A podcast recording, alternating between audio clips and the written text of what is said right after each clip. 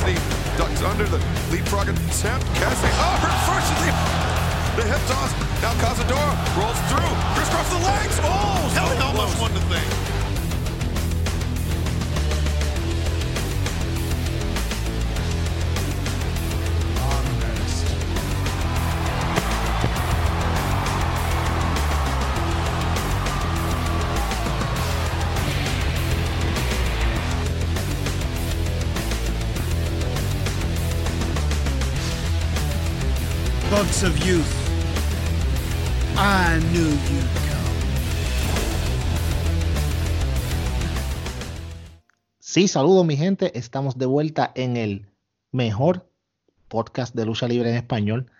Eh, yo creo que en todo el internet, porque hay dos, dos o tres por ahí que tratan, pero no llegan.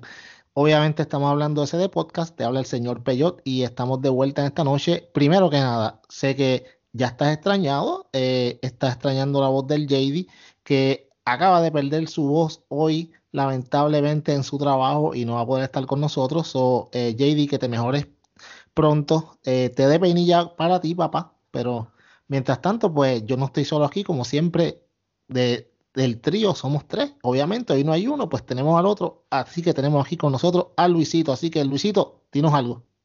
Saludos a todos nuestros eh, oyentes. Otra semana más, una semana más cerca de eh, WrestleMania y hay mucho que hablar porque qué fin de semana muy bueno que hubo. Me- ah, WrestleMania. Ah, ¿verdad? Ah, ¿verdad? Que sí, que WrestleMania ya, ya mismo. Que no se siente para nada eh, que estamos en. WrestleMania Season. Muy a nuestro pesar. Pero mira, eh, JD, escucha para allá. Luisito, vamos a hacer algo. Vamos a empezar hablando, obviamente, del show que se siente más lejano cada día más, que es SmackDown.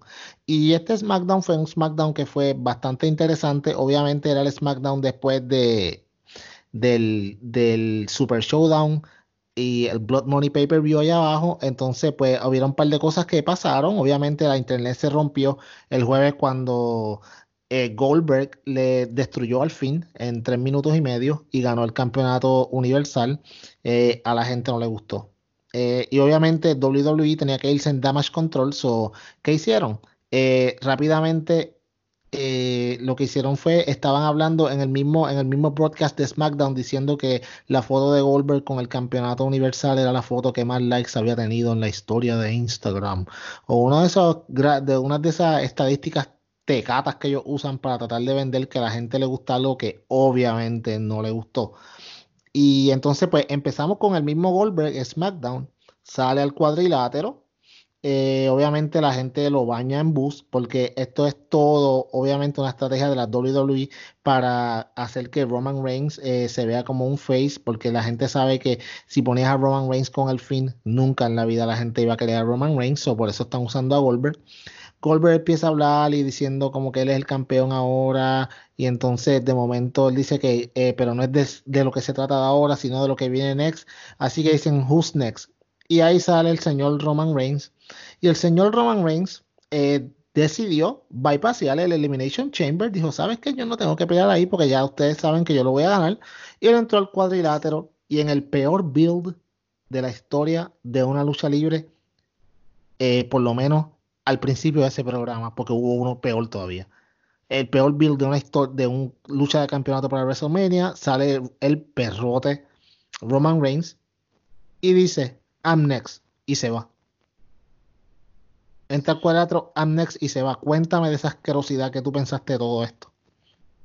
Eh, bueno, Goldberg no esperó, sinceramente. Creo que Goldberg fue un fracaso total, eh, porque él en verdad no esperó de que le dieran tanto boost. Por primera vez que yo me acuerdo, viene la canción de Goldberg y nadie está diciendo Goldberg, Goldberg, nadie, solamente sale la música. Se le ve en la cara, si miramos el, si, si mira el programa, se le mira a Bill Goldberg con el cara confuso. No sabe lo que está haciendo. Trata de ser un, un rudo con, oh no, it doesn't matter who's last or who's next. Claro, porque cuando él viene en el 2016, pues él obviamente le dijo, él había dicho que Brock Lesnar era el último. Este, pues obviamente no fue el último nada. Entonces, eh, Roman Reigns, pues yo sinceramente creo que este segmento fue completamente forzado.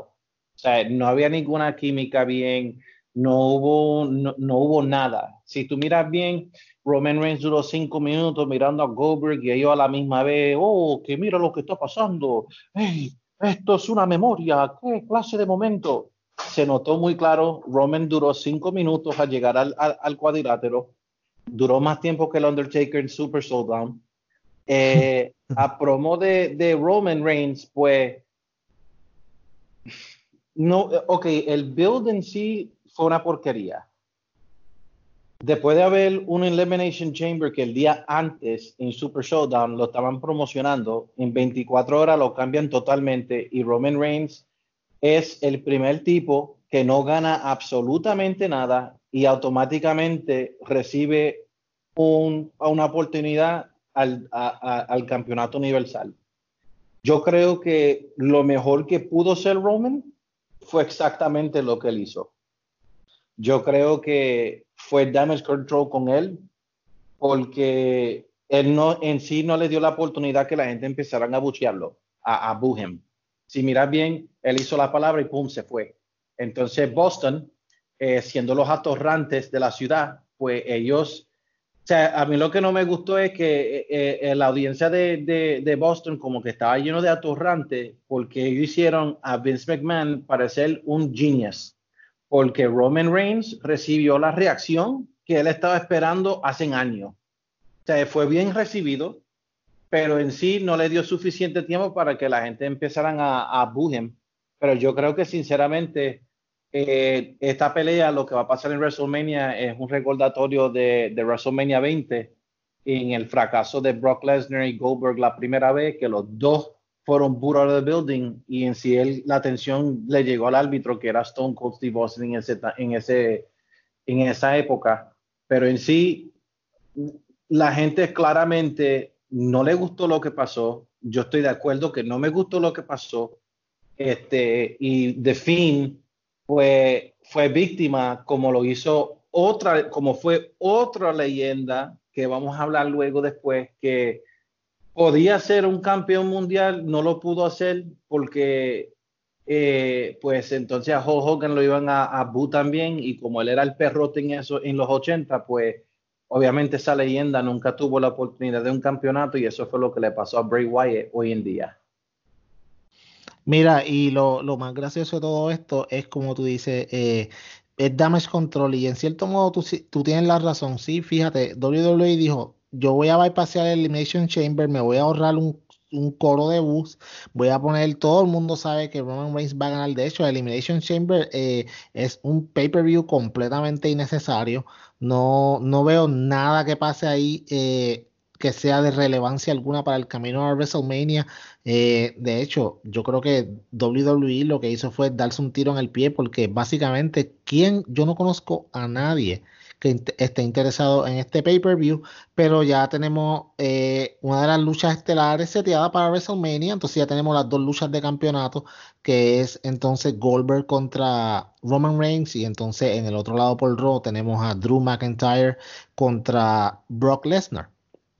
Eh, pero como tienen que como quiere hacer este pay-per-view este fin de semana, pues obviamente que hace WWE en casi todos los shows, go home shows para eh, algún pay-per-view en especial, hacen lo que hacen siempre, que es una firma de contrato. Y entonces, como el campeonato intercontinental es tan irrelevante, pues ellos están utilizando a la peor persona de hacer promo en la historia, que es el señor eh, eh Braun Strowman. Eh, y lo están tratando de utilizar para elevar un campeonato que es completamente irrelevante hace mucho tiempo. De hecho, yo podría tirarme más para atrás y decir que es la última vez que ese campeón, ese campeonato fue relevante, fue cuando Cody Rhodes lo tenía hace mucho tiempo atrás, que él dijo que le iba a elevar ese campeonato. De ahí para adelante, eh, todos los campeones intercontinentales han pasado sin pena ni gloria. Eso es una lástima.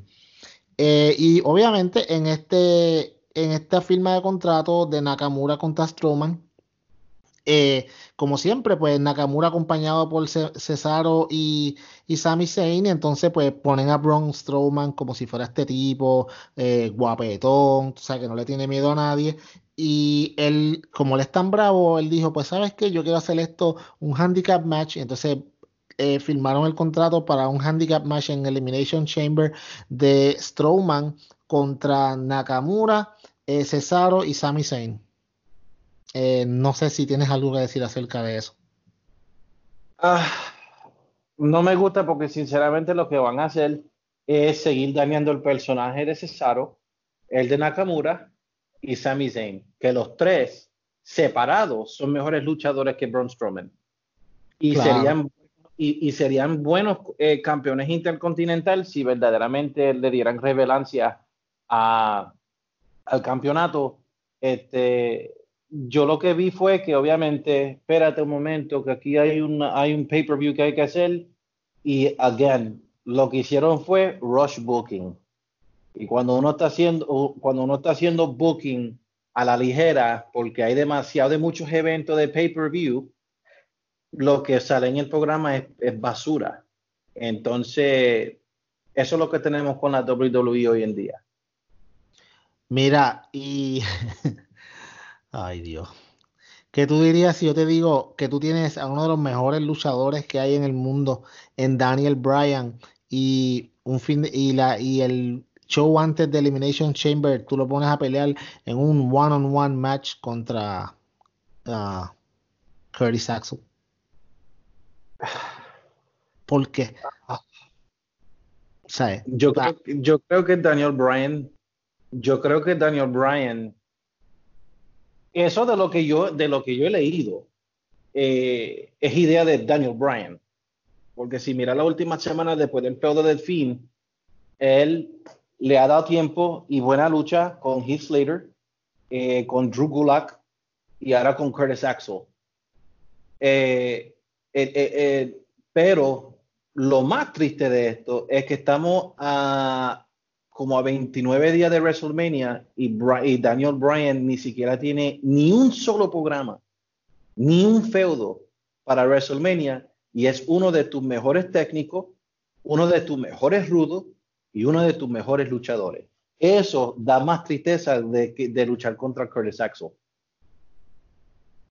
Es bien triste, mano. O sea, yo no puedo creer que la, que la WWE tenga un luchador como Brian. Y lo, de hecho, yo siento a Brian perdido desde exactamente lo que, desde, desde que él estuvo en el programa con The Finn. Eh, mucha gente dice The Finn cambia a la gente, mano. Y fíjate, en este caso sí lo puedo ver. Brian está como en el limbo. Básicamente. En, un, en el limbo. Eh, y es bien triste. Y finalmente, las otras cosas que pasaron en SmackDown son tan poco relevantes que ni vamos a hablar de ellas. Vamos a hablar del plato principal, el regreso de John Cena. Eh, obviamente lo hicieron en Boston. John Cena es de Boston y la gente estaba bien pompeada por verlo.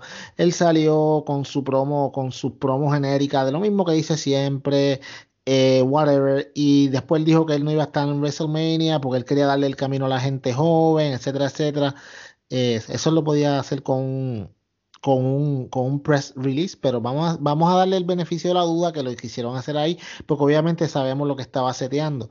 Eh, luego eh, John Cena, pues básicamente dice: No voy a estar en WrestleMania. La gente empieza a luchar. Al final del día se retira el cuadrilátero y cuando está en la rampa, eh, se para en la rampa y obviamente sabe, Q la música de, de Finn y de Finn entra, sale, se para, lo mira, señala al logo de WrestleMania y se acabó. ¿Sabes? Yes. Si el build de Goldberg con, con Roman Reigns se dijeron dos palabras, John, John Cena y The Finn se dijeron cero palabras. Entonces tú los vas a poner en WrestleMania. Yo no puedo creer que tú, mano, ok. Si tú querías, si tú querías poner, si tú querías elevar a, al señor eh, Roman Reigns en WrestleMania y lo querías poner contra Goldberg, no era necesario que ganara el campeonato Goldberg. De fin se podía quedar con el campeonato y una historia mejor para WrestleMania hubiera sido John Cena tratando de ganar el 17, romper el récord de Flair contra Bray Wyatt y Bray Wyatt diciéndole no me vas a quitar el campeonato. Eh, como el objetivo de The Finn es básicamente eh, hacerle, tú sabes, tomar venganza por todas las personas que le hicieron daño cuando él, cuando él era básicamente Bray Wyatt en The Wyatt Family. Y eso es lo que él ha estado haciendo durante todo este tiempo. De todas las personas que le hicieron daño a su carácter, a su personaje, perdón, pues él de una forma u otra se ha vengado. ¿Por qué no pone, mano, dime que no hubiese sido lo más interesante y tú hubieses dicho, están en Tampa, John Cena tiene una oportunidad de, de hacer historia y ganar el número 17 y en vez de eso decidiste hacer a Goldberg contra Goldberg contra Roman Reigns y John Cena contra The Finn por nada, para que peleen. Eso fue, again, otra vez, esto es booking a la ligera de la WWE, porque yo te puedo dar dos escenarios muy buenos si yo fuera el booker. La primera era tener con el campeonato universal fácil, como usted, como tú dijiste, John Cena tratando de romper el récord Bray Wyatt tratando de vengarse lo que pasó en WrestleMania, porque en sí John Cena fue el primer luchador que empezó a, a, dañarle el personaje de Bray Wyatt en, en el 30. Eso es un lado. El otro lado era muy simple. Primero que nada, no se puede negar, John Cena todavía es box office. No se le puede negar. El tipo tenía casi 3 millones de personas viendo a SmackDown a lo último para ver qué es lo que iba a hacer el tipo. Lo recibieron muy bien, diferente a los demás tiempos, porque ya él llegó a ese nivel de leyenda que, sinceramente, con todo lo que está pasando en la WWE, viendo a John Cena fue como una como un breath of fresh air para la, para la gente. Pero era bien fácil. Si tú cogías el otro booking del otro lado sin el campeonato, él lo que tenía que decir era, yo estoy aquí y tengo que luchar en WrestleMania porque mientras yo he estado en Hollywood, yo he, yo he estado velando a una persona. Y desde que esa persona eh, llegó y volvió, él ha cogido a cada persona que él ha tenido encuentro en el pasado y, se, y, tiene venganza. Y de lo que yo miro, yo soy el próximo. So, yo estoy aquí. Ahí tú coges, paga las luces, el fin sale de un lado, lo ataca, ¡pum! Se acaba el show. Aquí en verdad, el segmento fue súper débil por la presentación del fin. Tú me estás diciendo a mí que por meses ustedes tienen este personaje del fin, cuando viene contra Finn Balor, se apaga las luces, ¡pum! Lo ataca. Lo mismo con Kane, lo mismo con Jerry Lawler, lo mismo con, con, con Braun Strowman, con Seth Rollins, con Daniel Bryan, pero con John Cena solamente se miran, apuntan al letrero de WrestleMania, en la cual yo detesto. Sí, es bien por, eso es bien porquería, ¿verdad? Bien porquería. Y después John Cena dice que sí, se apagan las luces y tú terminas el segmento con Bray Wyatt riéndose cuando en sí eso pasa cuando él ataca a la persona y después se desaparece. O sea, no solamente dañaron el personaje del, de The Finn el jueves, Super Showdown, lo terminaron de masacrar el viernes para mí. John Cena, John Cena para mí el promo fue como un over promo, hizo demasiado, dijo demasiado, y lo que estaba buscando era como que, como que, le- como que lo que quería que era la gente le implorara, no, no Sí, te sí. vayas, Tony". Exacto. No era necesario, lo recibieron bien, no era necesario para el over promo, pero si lo hubiese terminado con las luces apagándose cuando John Cena está saludando a su familia y las luces se prenden y le mete el mandible claw con el Sister Abigail, lo deja en el piso delante de la familia, money. Mira, pero de la manera que presentaron a Bray, fue una porquería, mano. eh, lo presentaron como un bobo. Es más, yo te compro lo que tú dices. Lo que yo te compro lo que tú dices. Tú lo coges y lo y, y apagas las luces. Bray le hace el mandible claw y lo tira al piso y le agarra la- el mismo brazo y con el mismo brazo así agarrado mientras con una mano le hace el mandible claw, le levanta el otro brazo y le, y le hace que señale con los dedos al símbolo de WrestleMania. That's money. Yeah, that's money. Lo que aquí pasó fue la presentación pobre de The Fiend. Si tú cambias este segmento, este segmento Bray Wyatt lo salvaba si él atacaba a John Cena. Qué sencillo. Ya que dañaste, ya que dañaste el, el, el, pues lo que en verdad hubiera sido la mal de interesante, que era el quest de John Cena por el número 17. Pues mira, danos lo, lo segundo mejor, coge a que yo, que Bray coja a John Cena y lo tira al piso, como te dije, lo, lo tenga con una mano al mandible claw y con la otra lo obligue para que vea como que dice, no, tú dijiste que tú ibas a WrestleMania, yo te obligué, y entonces tú presentas esto por semana y semana, como, como básicamente el The obligó a John Cena a tomar una pelea que él no quería, etcétera, etcétera. Eso es más compelling television que solamente que John Cena diga, ay, no voy a pelear, y él se apaguen las luces y salga Finn y le señala, vamos a pelear por WrestleMania, y lo mire como que, ah, pues está bien, ok. Porquería. Sí, mano, qué porquería. Mira, pero porquería. malísimo, malísimo. Pero si, si SmackDown está malo, wow, mi pana, Raw está peor. Bueno, Raw en Pues. verdad está muy bueno para todas, todas las personas que sufren de insomnio, deben de ver a Raw. Y créeme, créanme que van a dormir súper cómodos. Pregúntale a JD que el, que el lunes pasado él estaba diciendo que yo estaba, yo tenía que estar bien dormido porque no estaba contestando en el chat. Y exactamente eso mismo fue lo que me pasó. Me levantaron, mira, deja de estar roncando. Eh, sí, fue bien bochornoso, pero de verdad, Raw está tan aburrido. Y fíjate, Raw tenía potencial, mano. Esta semana tú veías en la cartelera que no, la WWE estaba diciendo que iba a pasar en Raw y tú decías, mano, tú sabes que esto está bien interesante. Este puede ser un Raw que debe ser bastante bueno. No es lo mismo en el papel que en la vida real. Y como te digo, lo que, lo que nos dio la WWE versus lo que nos vendió fue nos vendió gato y nos dio liebre, en verdad, que nos cogieron de tonto. O sea, eh, Sí, y fue bien porquería, pero no puedo negar que el show de Raw sí empezó bien, bien on fire con lo de esta, este, la promo de, obviamente, de Heyman con Brock Lesnar y luego cuando sale, cuando sale Drew McIntyre y técnicamente destruye a Lesnar, le mete tres Claymore. Primero le da uno que lo deja brincando como una tortuga tirado en el piso en el cuadrilátero. Luego cuando va hacia la parte de atrás, eh, ¿cómo te digo? Eh, Drew McIntyre sale, le da dos Claymore más para que te vayas contento para tu casa. Y me gustó porque esto se vio realista. Se vio que fue un ataque que él no se lo esperaba.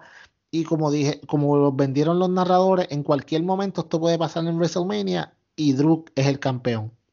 So, para mí estuvo, este segmento a mí me gustó, el segmento inicial estuvo bastante bueno, me gusta cómo están vendiendo esta lucha, pero no sé cómo ahora lo puedes, después esto yo lo hubiera esperado para el final, el Go Home Show antes de WrestleMania, esto debió haber pasado, pero ahora es como que, ok, tiraste todos tus cartuchos, cualquier cosa que pase de aquí en adelante, o sea, no va a ser tan impactante como esos tres Claymore. Yo no sé si tú piensas igual así, dime tu pensar, por favor. Yo me gustó y no me gustó a la misma vez. Me gustó porque Drew se ve, por fin enseñaron a Drew como si él puede ser un main eventer. Me gustó de la manera que, que en la promo de Heyman, como siempre, muy buena. La respuesta de Drew McIntyre, muy buena. Lo que no me gustó es por qué Brock Lesnar no puede vender el Claymore mejor que eso. ¿Por qué, uno, por qué tú no le puedes meter un solo Claymore, tíralo al piso y ponle, la, ponle tu pierna encima? Cuenta tú mismo hasta tres para que le enseñe a Heyman que con una patada solamente le, le puedo quitar el campeonato. Pero Drew McIntyre sale como un técnico, quiere ser comediante, siempre con 3, 2, 1 y quieren como, que comparar el Claymore con el RKO en reacción. Pero, pero Brock Lesnar le tienes que meter tres Claymore kicks, tres. ¿Qué es lo que vamos a ver en WrestleMania? ¿Cinco o seis antes que el Drew gane? Si gana. Entonces, para mí, Drew no es alguien chiquito como, no es alguien pequeño como Ricochet, como Rey Mysterio. Si ellos están haciendo un 619 o, o quiere ser el 630 que hace Ricochet y tú lo tienes que hacer dos o tres veces con Brock Lesnar, pues la compro porque tienen, se pesan 150 libras y, Brock Lesnar está casi 300, pero Drew McIntyre no es un hombre pequeño, mano. Eso es un tanque. Un Claymore kick de ese tipo, eso era para que poner a, a Brock Lesnar, ¡pum!, noquearlo. Y entonces mirar a Paul Heyman para enseñarle. Pero lo que tú me demostraste como fanático es, este parece que va a perder porque lo que va a seguir hacia el Claymore, Claymore, Claymore, Claymore, y uno va a coger Brock Lesnar, se va a esquivar, le mete el F5 y chao. El problema... Pero sí, no sé si Drew gane o no. El problema, ¿tú sabes el problema de esto? El problema es que el Claymore no es una movida que es tan convincente como el F5. Tú sabes, tú te puedes levantar de un Claymore, el Claymore te tira hacia el frente, tú puedes irte afuera del cuadrilátero y tratar de recuperarte. No es una movida de que, de que, no como el F5, que cuando el F5 te levanta en el aire, caes en el piso, ahí no tienes break, de verdad. Eh, so, como te digo, lo que yo pienso de esto, mano, el build a mí me gustó, estuvo súper cool, pero yo considero que tiraron todos los cartuchos de, a la, de, de, ¿sabes? They blew their load, basically. Entonces, ahora quedan todavía, ¿cuántas semanas para WrestleMania? ¿Tres semanas? No, más, un mes. Como, tres, yo creo que como, más o menos de tres a cuatro episodios más. Sí, tres episodios, tres episodios de WrestleMania. Eh, ¿qué tú puedes hacer? Porque acuérdate, se supone que tú estés, el, el build esté en full steam. ¿Qué tú vas a hacer en estas próximas tres semanas para motivarme a mí a que yo quiera comprar el evento basado en esta pelea? No mucho. Sea, no creo que puedas hacer mucho. So, eh, básicamente, esto fue lo que pasó en, este build, pero eh, a mí el segmento me gustó. Por lo menos el segmento me gustó. Lo cual lo que a mí no me gustó fue lo próximo que pasó.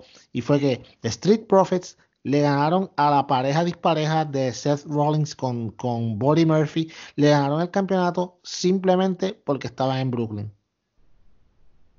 Porque, dígame una razón por la cual The Street Profits te merecían una, una oportunidad por el campeonato. O sea, ¿por qué tuvieron que hacerlo con la ayuda de Kevin Owens? Y para completar dijeron, ay, vamos a pelear de nuevo eh, ahora en el Elimination Chamber una revancha. Yo, mira, yo no me sorprendería para nada que en el Elimination Chamber eh, Rollins y, Murphy vuelvan a tener otra vez el, campeonato. No, no, me sorprendería. Yo pienso que esto fue un pop para la gente de Brooklyn porque los Street Profits son de esa área, entiendo yo. Yo nunca he visto una persona que puede dañar su personaje siendo técnico y rudo a la vez. Porque Seth Rollins, tras que el personaje del de técnico fue basura, ya está llegando al camino de basura con, con, el, con el personaje del Monday Night Messiah. ¿De dónde vino él que él puede decir que él quiere una remancha? ¿Quién es Seth Rollins? Nadie. Los Street Profits ganan en seis minutos. Seis. Todo por un stunner. Entonces, estás vendiendo Ahora me, imagino que están vendiendo Kevin Owens contra Seth Rollins para WrestleMania. Este, pero ¿y qué después? Nada. Y no me sorprendería tampoco que gane en el Elimination Chamber el domingo, gane Seth Rollins con Buddy Murphy los campeonatos de pareja de nuevo y viene a la revelancia, a, la, ya entonces eh, el campeonato de pareja no va a tener su enfoque en WrestleMania o o algo mega estúpido que sea Seth Rollins con Buddy Murphy, los Street Puffers y Kevin Owens se tiene que buscar un amigo. Un build que empezó en Survivor Series. Así va pero a una Pero una wow, no lo dudo que eso pase. Aquí la, la verdadera pregunta es, ¿por qué si tú tienes a un verdadero tag team como es AOP tú no los pones a ellos entonces a, como te digo, a tener una rivalidad con los, con los Street Profits. Claro. Mira, mira, mano, qué sencillo. Tú quieres tener, mira, esto es tan fácil. Por el tú quieres tener una buena lucha para WrestleMania, por el campeonato mundial de Ron pareja, pon a los Street Profits contra los Viking Raiders, contra los contra contra AOP. Mano, y déjalos que se maten en el cuadrilátero por 10 o 15 minutos. Eso es una lucha que yo la compro. Pero, mano, ¿por qué Seth Rollins no puede estar sin un campeonato? no... Bueno, lo mismo que pasa con Becky Lynch. sin un campeonato no son nadie. No son relevantes. Entonces tú los dejas par de semanas sin un campeonato y ya de momento tienes que darle un campeonato de nuevo. ¿Cuánto tiempo estuvo Roman Reigns sin un campeonato? Y ahora va en rumbo a uno. Un montón de tiempo. Que lo tuvieron lejos del campeonato. ¿Por qué? Porque lo trataron de subir poco a poco lo movieron a otro, lo movieron a otros programas hasta que eventualmente a mí lo que no me gustó fue que fue de momento. Él estaba en un programa con el, con el bobo de, de, Corbin hasta los otros días y de momento, ay, Goldberg ganó, yo peleo contigo y ya va para WrestleMania. Eso, eso, lo podía, eso lo podía hacer Moyo Rowley. No, no, no. Yo llegué primero, yo peleo contigo. Porque si es así, cualquiera puede. Pues podía venir uno de los Sing Brothers y hacerlo. Exacto. ¿por qué, Roman Reigns es mejor que ellos? ¿Por qué él tiene, por qué él le puede brincar? ¿Qué, ¿Qué ha hecho? De hecho, podías, porque entonces no pusiste. ¿Quieres hacerlo interesante? Pon a Daniel Bryan contra Goldberg. Para que tú veas.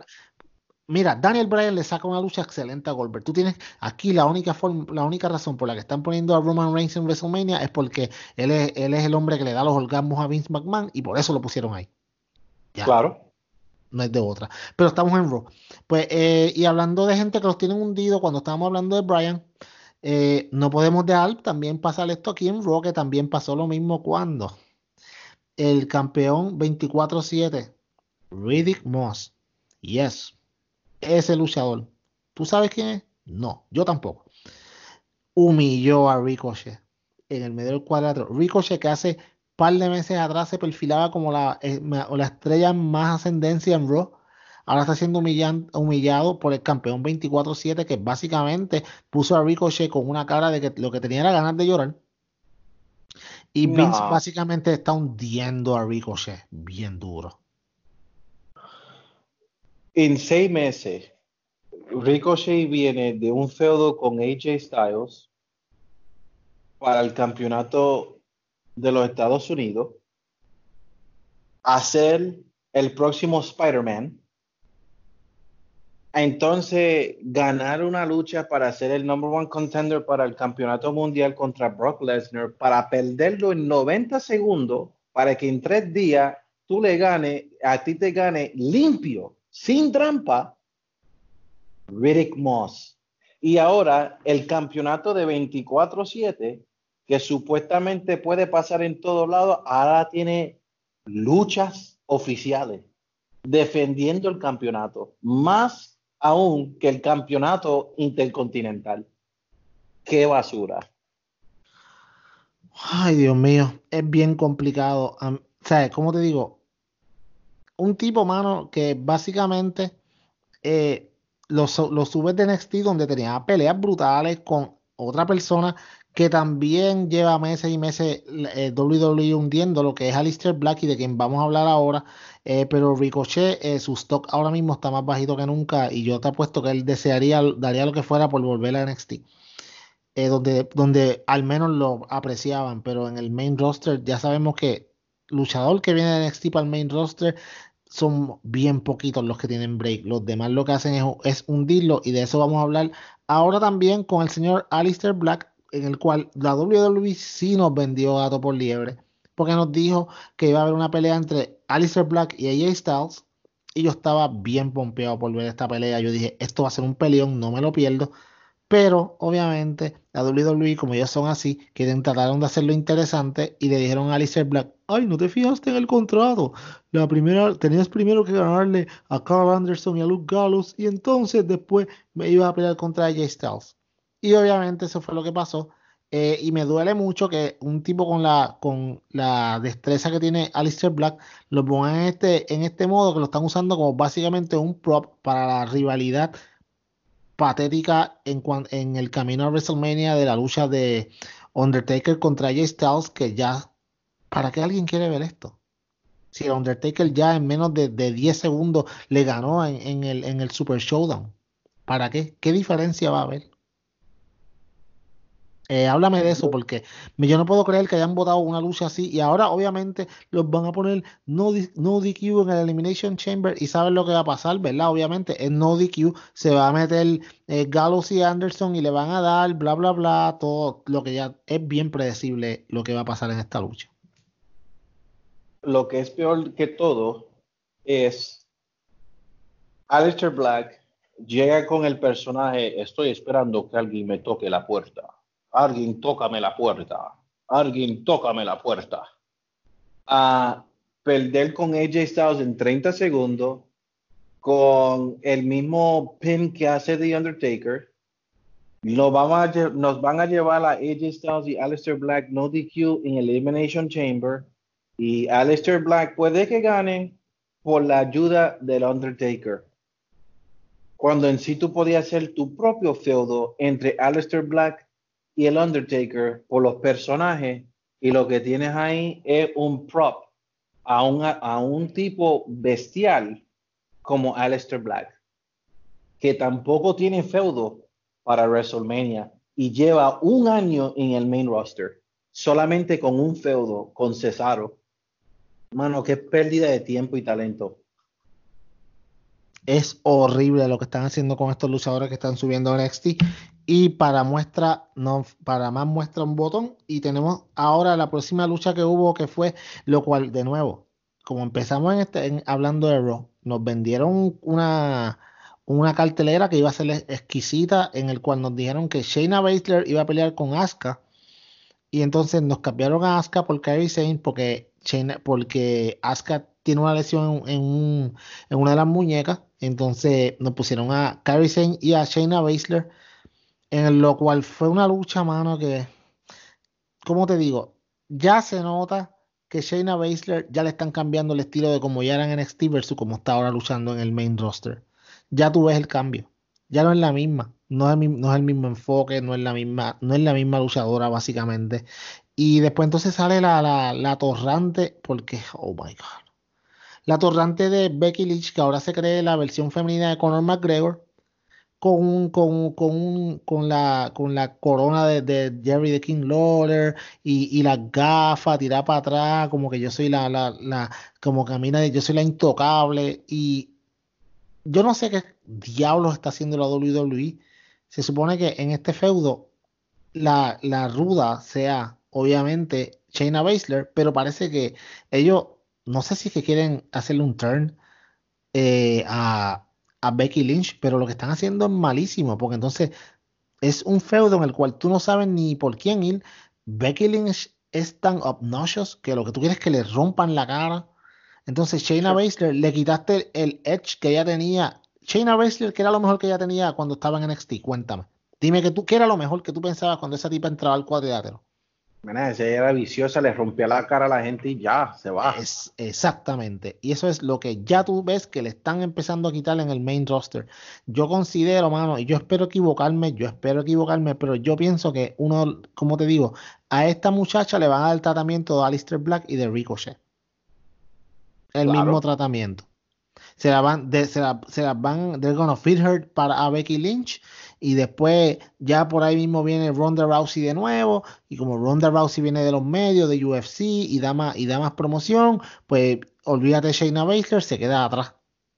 Y es una lástima porque era una de las mejores campeonas que han tenido en NXT y por eso personas como Tomás Champas que dicen, tú sabes que yo prefiero retirarme antes de subir al main roster, porque ¿quién quiere ir al main roster? No, primeramente que nada, yo, mira, yo detesto a Becky Lynch y el personaje tanto que yo pagaría dinero con interés que alguien me le rompiera la cara a esa mujer, mano. Esta, e, esta mujer es la peor. Me avisa para dar, para echarte algo al pote para cuando vayas a hacer eso. Oh, dude, esta mujer es literalmente, ha llegado al nivel político de Hulk Hogan, cuando él nunca quería perder. Y la gente le daban, le daban a, los feudos a Hulk Hogan simplemente para que Hulk Hogan se lo comiera para pa, pa, desayuno y chao. Qué mujer más. Ah. Y creo que es una blasfemia total que esta mujer se atreva a decir que ella es The GOAT.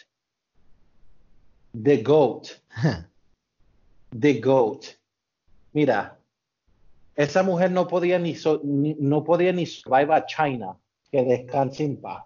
Mira, yo lo eh, di, la, otra vez yo lo, yo, la otra vez yo lo dije aquí, eh, Becky Lynch no es ni de las mejores 20 luchadoras que hay en el mundo. No. Que ella es el GOAT de qué, ¿Qué, qué está hablando esa dorrante? O sea, esa tipa, esa tipa es una torrante, esa tipa no, esa tipa, el carisma que tiene lo está botando. Yo creo que se le están pegando las estupideces de su novio, de verdad. Porque está actuando igual de estúpida que Seth Rollins. Sí. Y después mofiándose, oh, ¿qué mire lo que está pasando? No, no está cogiendo ni a Shayna Baszler en serio. Ahora, yo te digo una cosa, el build estuvo, era como el build de, de, de, de Becky y Ronda Rousey, cuando se rompió la nariz, ok, te la compro. ¿Qué hicieron? Lo dañaron con Charlotte. Ahora viene Shayna Baszler. Ok, te la compro. Ya habían dañado a Shayna Baszler al momento que hicieron a Charlotte ganar el Royal Rumble y eliminar a Shayna Baszler. Wow, qué rol Rafael. Si tú ibas a ir a NXT Mira lo que ha pasado con el Royal Rumble, que la más, primeramente la Royal Rumble siempre ha sido uno de mis eventos más favoritos que me encantaba siempre los, en enero. Tú tienes a Drew McIntyre, que supuestamente el concepto del Royal Rumble es el que gane el Royal Rumble está en el main event de WrestleMania. Drew gana. ¿Quién es el main event? Roman Reigns, que no hizo nada de las mujeres, el Royal Rumble la gana Charlotte para que para escoger el campeonato de NXT, mano. Que eso, simplemente, I mean, es que es que no había necesidad de que ella ganara para poder ir por el campeonato de NXT. Que sencillo hubiera sido que simplemente Rhea Ripley entrara y la, y la eliminara a ella. Tú sabes, ya está, y venir a Shayna Baszler y eliminar a Rhea Ripley, y ya está, ya, ya hiciste los dos, los dos feudos. Entonces vienes el próximo miércoles y le mandas a Charlotte para NXT y le digo, mira, tú sabes, tú entrometida, dañaste mi oportunidad de estar en el, en el, en el main event de WrestleMania por haberme, qué sé yo, sacado de espalda, cuando yo estaba de espalda a traición, me sacaste del cuadrilátero. Pues vamos a pelear y ya. Esto no, esto no es tan difícil.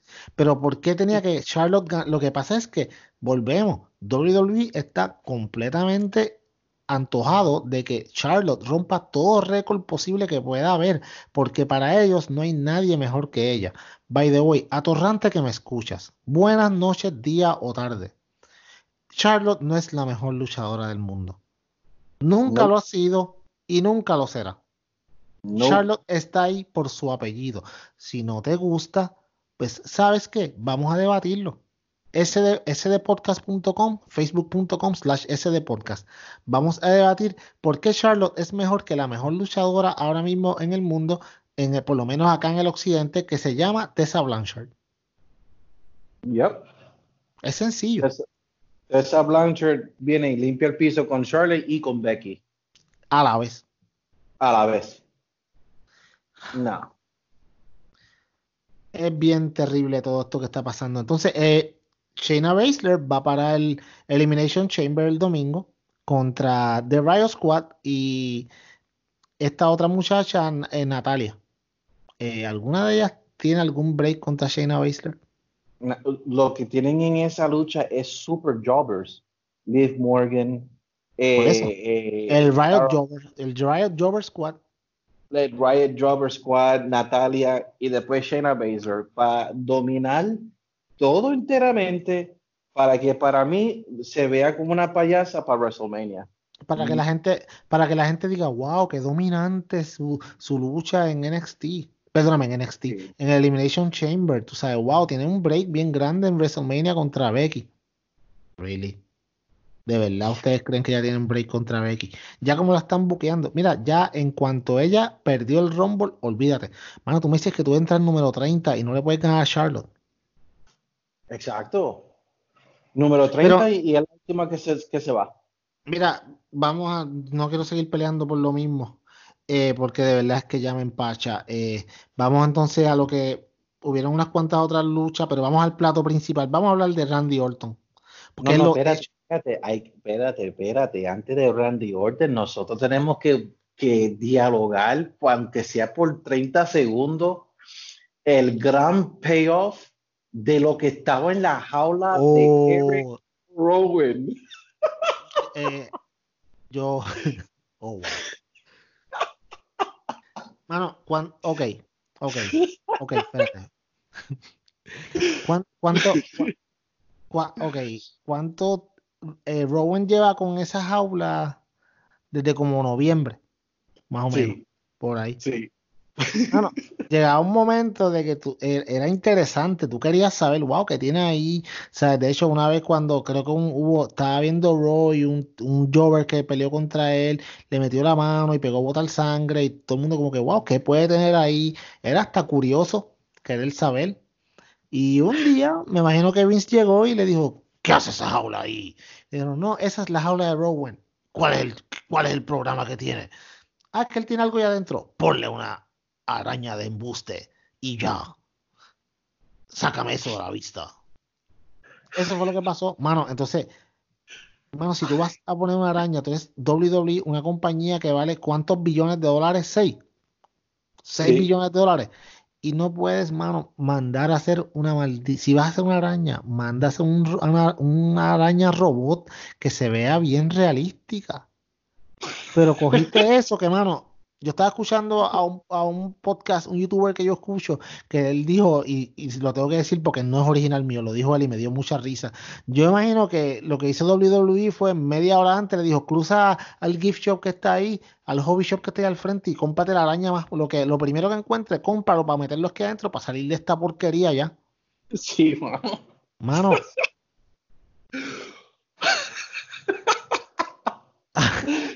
Bueno, tú sabes lo que tú sabes lo que me acuerdo de esto, mano? Cuando Ajá. Mark cuando Mark Henry y May Young tuvieron una mano como hijo, mano.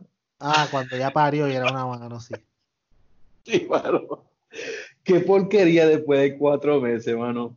Cuatro meses y lo que sale es una araña que es puramente juguete. Imposible de creer de la manera que Eric Rowan lo agarra y todo el mundo, oh my God, wow".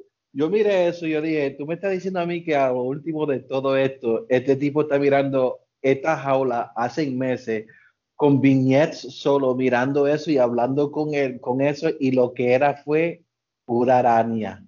Mano, yo creía que era un gremlin, de verdad.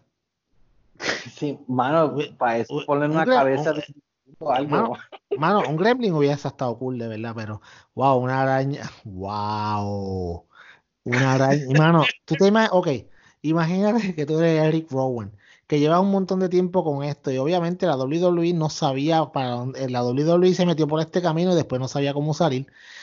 Y te dicen, ok, y, que, y te dicen, viene uno de los productores y te dice, mira, eh, Kevin Dunn viene a donde ti y te dice, mira, eh, Eric, lo que vamos a hacer es que vamos a poner esta araña de juguete ahí adentro y tú la vas a coger y esto es lo que tú llevas. ¿Tú te imaginas la cara de este tipo?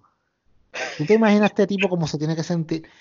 El tipo tiene que haber dicho, no, no, no, tú tienes que estar jodiendo conmigo. No, yo no, no, tú, tú no, esto no puede ser verdad. Cuatro meses para esta basura.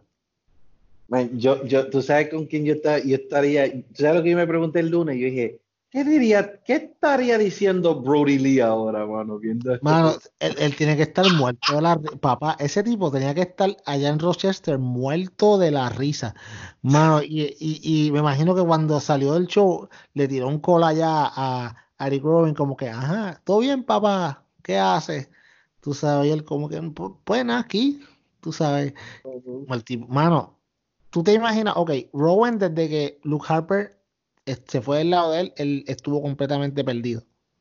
Eh, él, con, él nunca estuvo hecho para ser un single competitor. Él era competidor en pareja con Luke Harper, lo cual era una pareja súper buena. Lo, lo, pones a nadar por la nada, nunca le diste un feudo con ningún tipo de importancia. O sea, y ahora le puedes decirte una araña de, de 1.99. Ay, Dios mío. Pero mira, vamos a hablar de, lo que fue lo mejorcito de Raw de verdad esta semana, que fue obviamente eh, la promo de, de, Randy Orton y lo de Beth Phoenix. Y mano, yo te voy a decir una cosa. Esta es la mejor historia en camino a WrestleMania. Pero yo tengo miedo. Y te lo tengo que confesar. Porque el año pasado, esta fecha, nosotros estábamos bien pompeados de la historia de AJ Styles contra Randy Orton. Y la lucha terminó siendo un dude. Ya. So, yo puedo, el build, tengo miedo de que el build sea mejor que la lucha. Y creo que lo de Beth Phoenix estuvo cool, el yo que era obvio que iba a pasar, y lo que pasó y, la historia como nos las vendieron estuvo bien, pero ya es tiempo de que Edge vuelva. Porque, como te digo, Edge volvió en enero y ya eh, eh, a fin de enero y ya estamos en marzo y no ha salido ni una sola vez y es como que, sí, el, tú puedes vender el efecto del cuello por una o dos semanas, pero en mes, un mes y casi mes y medio. ¿Qué tú vas a sacarlo el día antes de WrestleMania? Es un feudo que Randy está haciendo solo, básicamente. Lo está haciendo bien, voy a admitir. No, no, no, Randy está haciendo un excelente trabajo. Pero esto podría ser mucho mejor de lo que está pasando ahora mismo. O sea, pero, pero este segmento estuvo bueno. Eh, Beth Phoenix lo vendió todo bien. La historia es compelling en cierto modo, pero, pero, pero me hace falta Edge. Quiero, yo esperaría que la semana que viene Edge salga. Y debe salir, porque ya yo, para, yo, yo para mí hicieron, el segmento estuvo bueno. Yo creo que lo hicieron incorrecto. Yo creo que al, a Randy Orton haciendo el arqueo a Beth Phoenix, eso era para que ya la música saliera y el tipo saliera como una bestia. Aunque, aunque él vendía que estuviera con el neck brace y está ahí con, con, el, con el collar y viene y se arranca el collar y va, métele, métele mano, haz un brawl, haz un melee, haz algo. Pero para mí, aunque, aunque Randy después te destruya a ti otra vez, lo cual hace que le darle más hit a Randy pero de que él no haya salido es como que, ok, yo voy a enviar a mi esposa a donde el tipo que me destruyó a mí, la voy a dejar que se vaya sola, no voy a estar ahí al lado de ella. O sea, contra, hazme, suspende mi, mi o sea, suspend my disbelief, hazme creerme que, que, o sea, no insulten mi inteligencia. Exacto. O sea, estuvo bueno. Beth Phoenix lo vendió súper bien. El RKO, sinceramente, fue una de las mejores sales que yo he visto este, del RKO. Este, la promo de Orton, súper buena. Pero yo estoy, yo estoy de acuerdo contigo. Yo para mí es imposible que AJ Styles, que Edge le saque una lucha mejor a Randy Orton que AJ Styles. Ahora, en esta época. Es verdad. si, la lucha de AJ Styles fue, eh, yo no puedo creer, yo no puedo entender ni puedo imaginarme que hoy en día Randy Orton y Edge van a tener una mejor pelea que tuvo AJ Styles y Randy Orton el año pasado en WrestleMania. Lo encuentro imposible. Lo que pasa, sí, eh, no. Edge lleva tanto tiempo fuera del cuadrilátero. Esta lucha quizás va a tener un poco más de, de, de sentimiento, de hecho va a tener mucho más sentimiento. Va a ser una lucha más emotiva que la lucha de, Randy contra ella el año pasado, que era básicamente Randy diciéndole a ella que él era un don nadie porque él porque venía de la indie y Randy se creía que porque él nació, estuvo en el sistema de WWE era el mejor, lo cual es toda, toda una ridiculez porque en verdad ahora mismo eh, un grupito de indies son los que están destruyendo básicamente a WWE, o irónico que esto esté pasando, pero, pero como te digo, eh, este build hacia WrestleMania estuvo, está siendo bueno, pero le hace falta Edge. O sea, Randy puede tratar de venderlo tanto tiempo antes de que la gente se empiece a desinteresar esta semana era perfecta, como tú dices, que saliera con todo y cuellera, se la quitara, tratara de defender a su mujer. Sea, ok, le diste un RKO a mi mujer y yo voy a esperar una semana para ir a donde ti. Sí. Mano, mira, mira, mira, tú quieres, mano, esto es tan fácil de hacer. Tú quieres ser, hacerlo esto meta y que de verdad la gente se, se, se eh, entre en el, en el feudo como tal, en vez de esperar una semana. WWE, mano, sube un video YouTube, tira un press release, mano, haz un show y que al otro día eh, eh, Edge le caiga mano y estás grabando y Edge tratando de llegar a la casa de Randy Orton y tratando de, o sea, con, con, la, con una muleta o lo que sea, rompiendo los cristales del frente, te voy a destruir como tú le hiciste esto a mi esposa, ¿sabes? Que hagas un drama pero que se vea bien realístico y que Randy que llamar como que este tipo, ¿qué le pasa? Llama a la policía, que sí, que sé yo, este, lárgate de mi casa, tú sabes, y, que Edge le diga, mira, esto es personal, esto no es de luz, ya esto, o sea, que se hablen con sus verdaderos nombres. Y todo, que lo hagan personal, que tú digas, diablo, estos tipos se van a matar. Exacto. Pero no hacen nada de eso. Ahora, ajá, vienen y le hacen un arqueo a mi esposa y yo voy a esperar una semana para entonces, ¿sabes? Mano, el mundo sigue corriendo. Hazlo interesante. Cuando y eso, y, eso que estamos, y eso es que estamos asumiendo que él viene la semana que viene. Puede que no tampoco. Puede que no tampoco. Es patético, mano. Es como que se tú tienes 40, 40 escritores que tienen, yo no sé cuántos, 30 y pico de escritores, y nadie puede idearse algo mejor que esto. Sí, mano. Mano, los chamaquitos que hacen e-Federations en, el, en, en WW 2K20 hacen mejores, mejores programas que lo que están haciendo todos estos escritores. Sí, mano. Los escritores de la WWE son horribles. Horribles. Es un asco. Pero mira, vamos a hacer algo porque ya de verdad que necesito tomarme algo con el mal sabor de boca que tengo. Vamos a hacer una pausa y regresamos a la sección obviamente que nos hace cambiar nuestro demeanor, que nos hace sentir bien. Vamos a hablar de All Elite Wrestling, vamos a hablar de Revolution, vamos a hablar de Dynamite, vamos a ser felices cuando regresemos de la pausa. Así que cogemos una pausa y regresamos rapidito. ¿Qué tú crees, Luisito? Dale, mano, que tengo mucho que hablar ahí. Eso sí es. Yes. Vamos allá. Bueno amigos, gracias a todos por su sintonía y por siempre estar con nosotros, acompañándonos en este, el Club Deportivo SD Podcast, donde les traemos la información de todas las semanas en la lucha libre en Estados Unidos y alrededor del mundo. Gracias de nuevo por la sintonía, pero si nos quieren seguir y estar al tanto con todas las noticias, nos complacemos en presentarles nuestro dominio en la web sdpodcast.com. De nuevo, www.sdpodcast.com. Esto se añade a nuestras redes sociales, facebook.com slash sdpodcast, Twitter sdpodcast, Instagram sdpodcast. Estamos en todos los medios. Y lo bueno de la página sdpodcast.com, que de hecho todavía estamos en construcción, pero ya tenemos material para ustedes, es que desde ahí mismo pueden escuchar el podcast. Además, tiene los links para todas estas redes y además tiene links para los diferentes servicios de podcast para que usted se pueda suscribir a su favorito. Así que de nuevo, www.sdpodcast.com. Pronto vienen ahí blogs de parte de Peyor, de Luisito y de este servidor. Y también tendremos muchas cositas nuevas, medios, videos, audio, muchas cosas, entrevistas.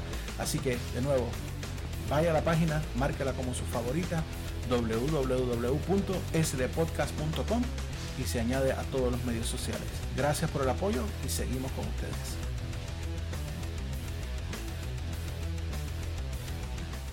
Luisito, estamos de vuelta a la sección, obviamente que nos alegra, que nos hace venir a hablar, eh, nosotros a grabar este podcast toda la semana, la sección que nos pone feliz. Obviamente estamos hablando de All Elite Wrestling, vamos a hablar un poquito de Revolution. ¿Qué clase de pay-per-view, ah, Luisito? Cinco estrellas para mi mano.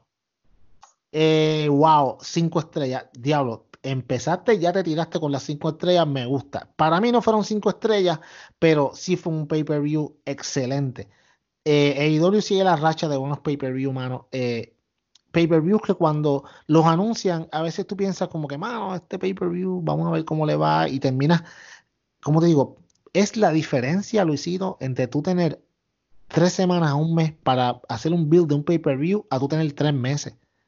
Tú puedes desarrollar las historias de tantas formas diferentes. Y yo creo que la gran mayoría de las historias, si no todas, eh, de hecho, la única historia que yo digo que no tuvieron tiempo de desarrollar fue la de Nyla Rose contra, La de Nyla Rose contra, contra Chris Statlander, pero fue porque el, por el cambio de campeonato tan, tan de momento que hubo. Pero lo demás, mano, o sea, yo entiendo que fue un build excelente y vamos a hablar del pay-per-view, de los resultados del mismo, pero a mí me encanta, este pay-per-view a mí me encantó, de verdad fue lo que yo esperaba. Hubieron una que otra cosita que quizás no fueron completamente de mi agrado, pero no fueron cosas que en el análisis como tal ya del pay-per-view le deslucieron el evento, el evento estuvo exquisito.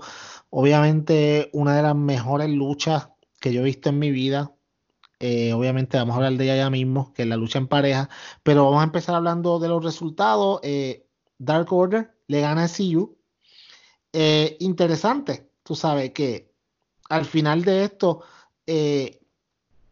cuando al final de, de, esta, de esta lucha, para mí lo más interesante, además de, de, de Colt Cabana, que lució bastante bien, me, Colt Cabana es una persona que, mano, me sorprendió mucho. No esperaba que le inyectara esa energía que tenía, que pues, que, que, que necesitaba que ya un, un, grupo de personas que son bien lively, pero con Colt Cabana cae bien ahí. Eh, obviamente estaba en Chicago, la gente de Mark Out, todo el mundo quiere mucho a, a, Cabana ahí en Chicago, pero lo más interesante de esta lucha fue cuando eh, de momento le estaban dando, cuando Dark Order gana, obviamente, y le estaba dando le estaban dando el cuadrilátero y Christopher Daniels sale la música de Dark Order y sale caminando como si fuera el Exalted One.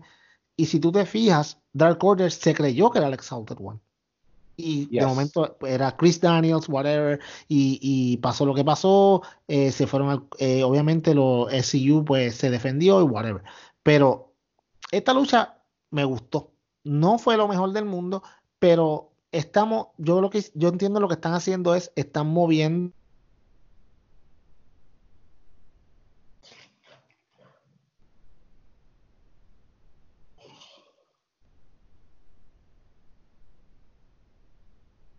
Yo creo que es ahora mismo, y estamos en WrestleMania Season, y yo, yo pienso que ahora mismo lo más caliente que hay en toda la lucha libre es saber quién diablos es el Exalted One. Yo no, yo no sé tú, pero yo creo que eso es lo más, lo más caliente que hay ahora mismo y la, y la gente quiere saber. So, dime qué tú pensaste de esta lucha y de qué piensas de todo esto. Estuvo buena. Eh, creo que la el equipo correcto ganó. Eh, obviamente, pues, eh, esto más o menos, esto simplemente fue la, la continuación del feudo, el del storyline con Christopher Daniels y el pasado de él cuando él era el Fallen Angel. Este, Cole Cabana, pues para mí, eh, fíjate, a mí me encantó que Cole Cabana llegara, pero no era porque para mí es un super luchador. A mí me encantó porque le dijeron a CM Punk bien claro, tú no eres el único tipo de Chicago en la lucha libre, buddy. Sí, no, y, y, básicamente con ellos firmar a Cold Cabana, básicamente tú eliminas cualquier posibilidad de que CM Punk venga a tu empresa. Porque estos dos que eran mejores amigos, sí, tú sabes, ya tú decidiste, que yo sabes que CM Punk, tú te pusiste a hablar por ahí, decir que nosotros te hicimos una oferta en un papel, pues sabes que a, a tu, al que era tu mejor amigo, que te defendió, que te dio la oportunidad de hablar y luego tú terminaste demandándolo. Eh, básicamente lo que vamos a hacer es que a este sí le vamos a dar un contrato en papel para que él pueda hacer lo que quiera y darle el apoyo económico que él merece porque el tipo el tipo mano lleva muchos años en las independientes y es amigo de los box y, y, el tipo mano es una buena eh, o sea el tipo es muy polifacético él puede hacer muchas cosas a la misma vez y esto es bien importante. En una compañía que está empezando tú necesitas a alguien que tenga ese conocimiento y el tipo conoce de, de lucha libre y yo creo que fue eh, una muy buena adición a, a, All Elite Wrestling como tal. Yes. Y creo que pues el del Exalted One pues fíjate Ustedes se acuerdan, JD, tú se acuerdan muy claro que en el principio yo no era muy fanático del Dark Order. Yep. De la manera que ellos han cogido y, y, y, elevar a Dark Order como una facción ha sido mega excelente. Que ahora mismito, en verdad, estoy de acuerdo contigo. eh, la, historia, la pregunta más caliente en la lucha libre ahora es, ¿quién es el exaltado? ¿Quién es? Y hablaremos, me imagino, un poquito más tarde de, Oh, sí.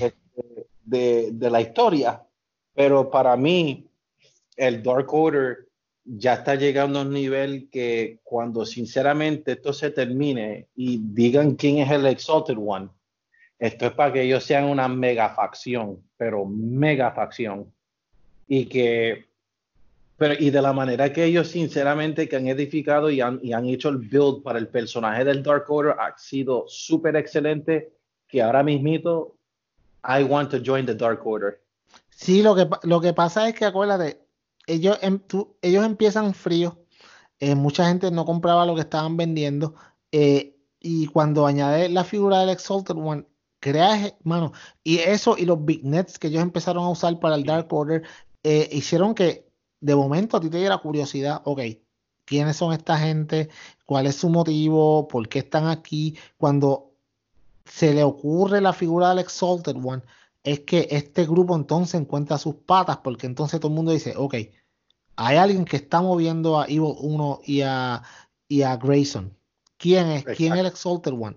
Entonces, al llevar tanto tiempo moviéndose y, y a grabar estos Big Nets donde obviamente puede ser cualquier persona y empezar a tirarte hints y la gente empezar a buscar, cuando ya tú estás en este momento que, mano, la gente lo que quiere es saber y la gente, mira, tú puedes ir a cualquier podcast que tú escuches por ahí, obviamente después que escuches el de nosotros, y todo el mundo habla del Exalted One. Todo el mundo quiere saber. Yo creo que en la, cuando se haga la revelación del Exalted One, quien quiera que sea finalmente, eh, yo creo que va a darle un giro, como tú dijiste, a, al Dark Order, a ser un- uno de los main players en, en AEW, y creo que va a ser así. Pero ya entonces, entrando ya al evento como tal, eh, empieza la primera lucha, Jake Hager contra Dustin Rhodes. Eh, gana obviamente Jake Hager, no se sabe, sabíamos que no iba a ganar nunca Dustin Rhodes. La lucha estuvo muy buena, fue mejor de lo que yo esperaba. Te lo tengo que decir. Yo no tenía mucha, mu- yo no tenía mucha emoción con esta lucha. Yo decía, esta lucha va a ser, no va a ser muy buena. eh, son dos tipos muy grandes, son estilos similares, pero a la misma vez son, o sea, un poco de old school. No sé cómo le va a ir eh, cuán, cómo está la estamina de Jay Hager para una lucha larga.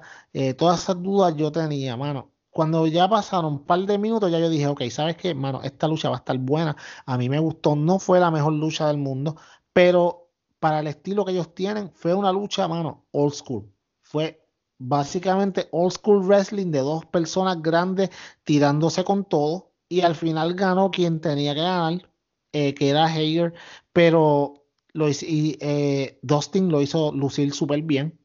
Y te voy a decir una cosa, mano. La pintura que tenía en la cara Dustin estaba bien fuera de liga. Sí, mano.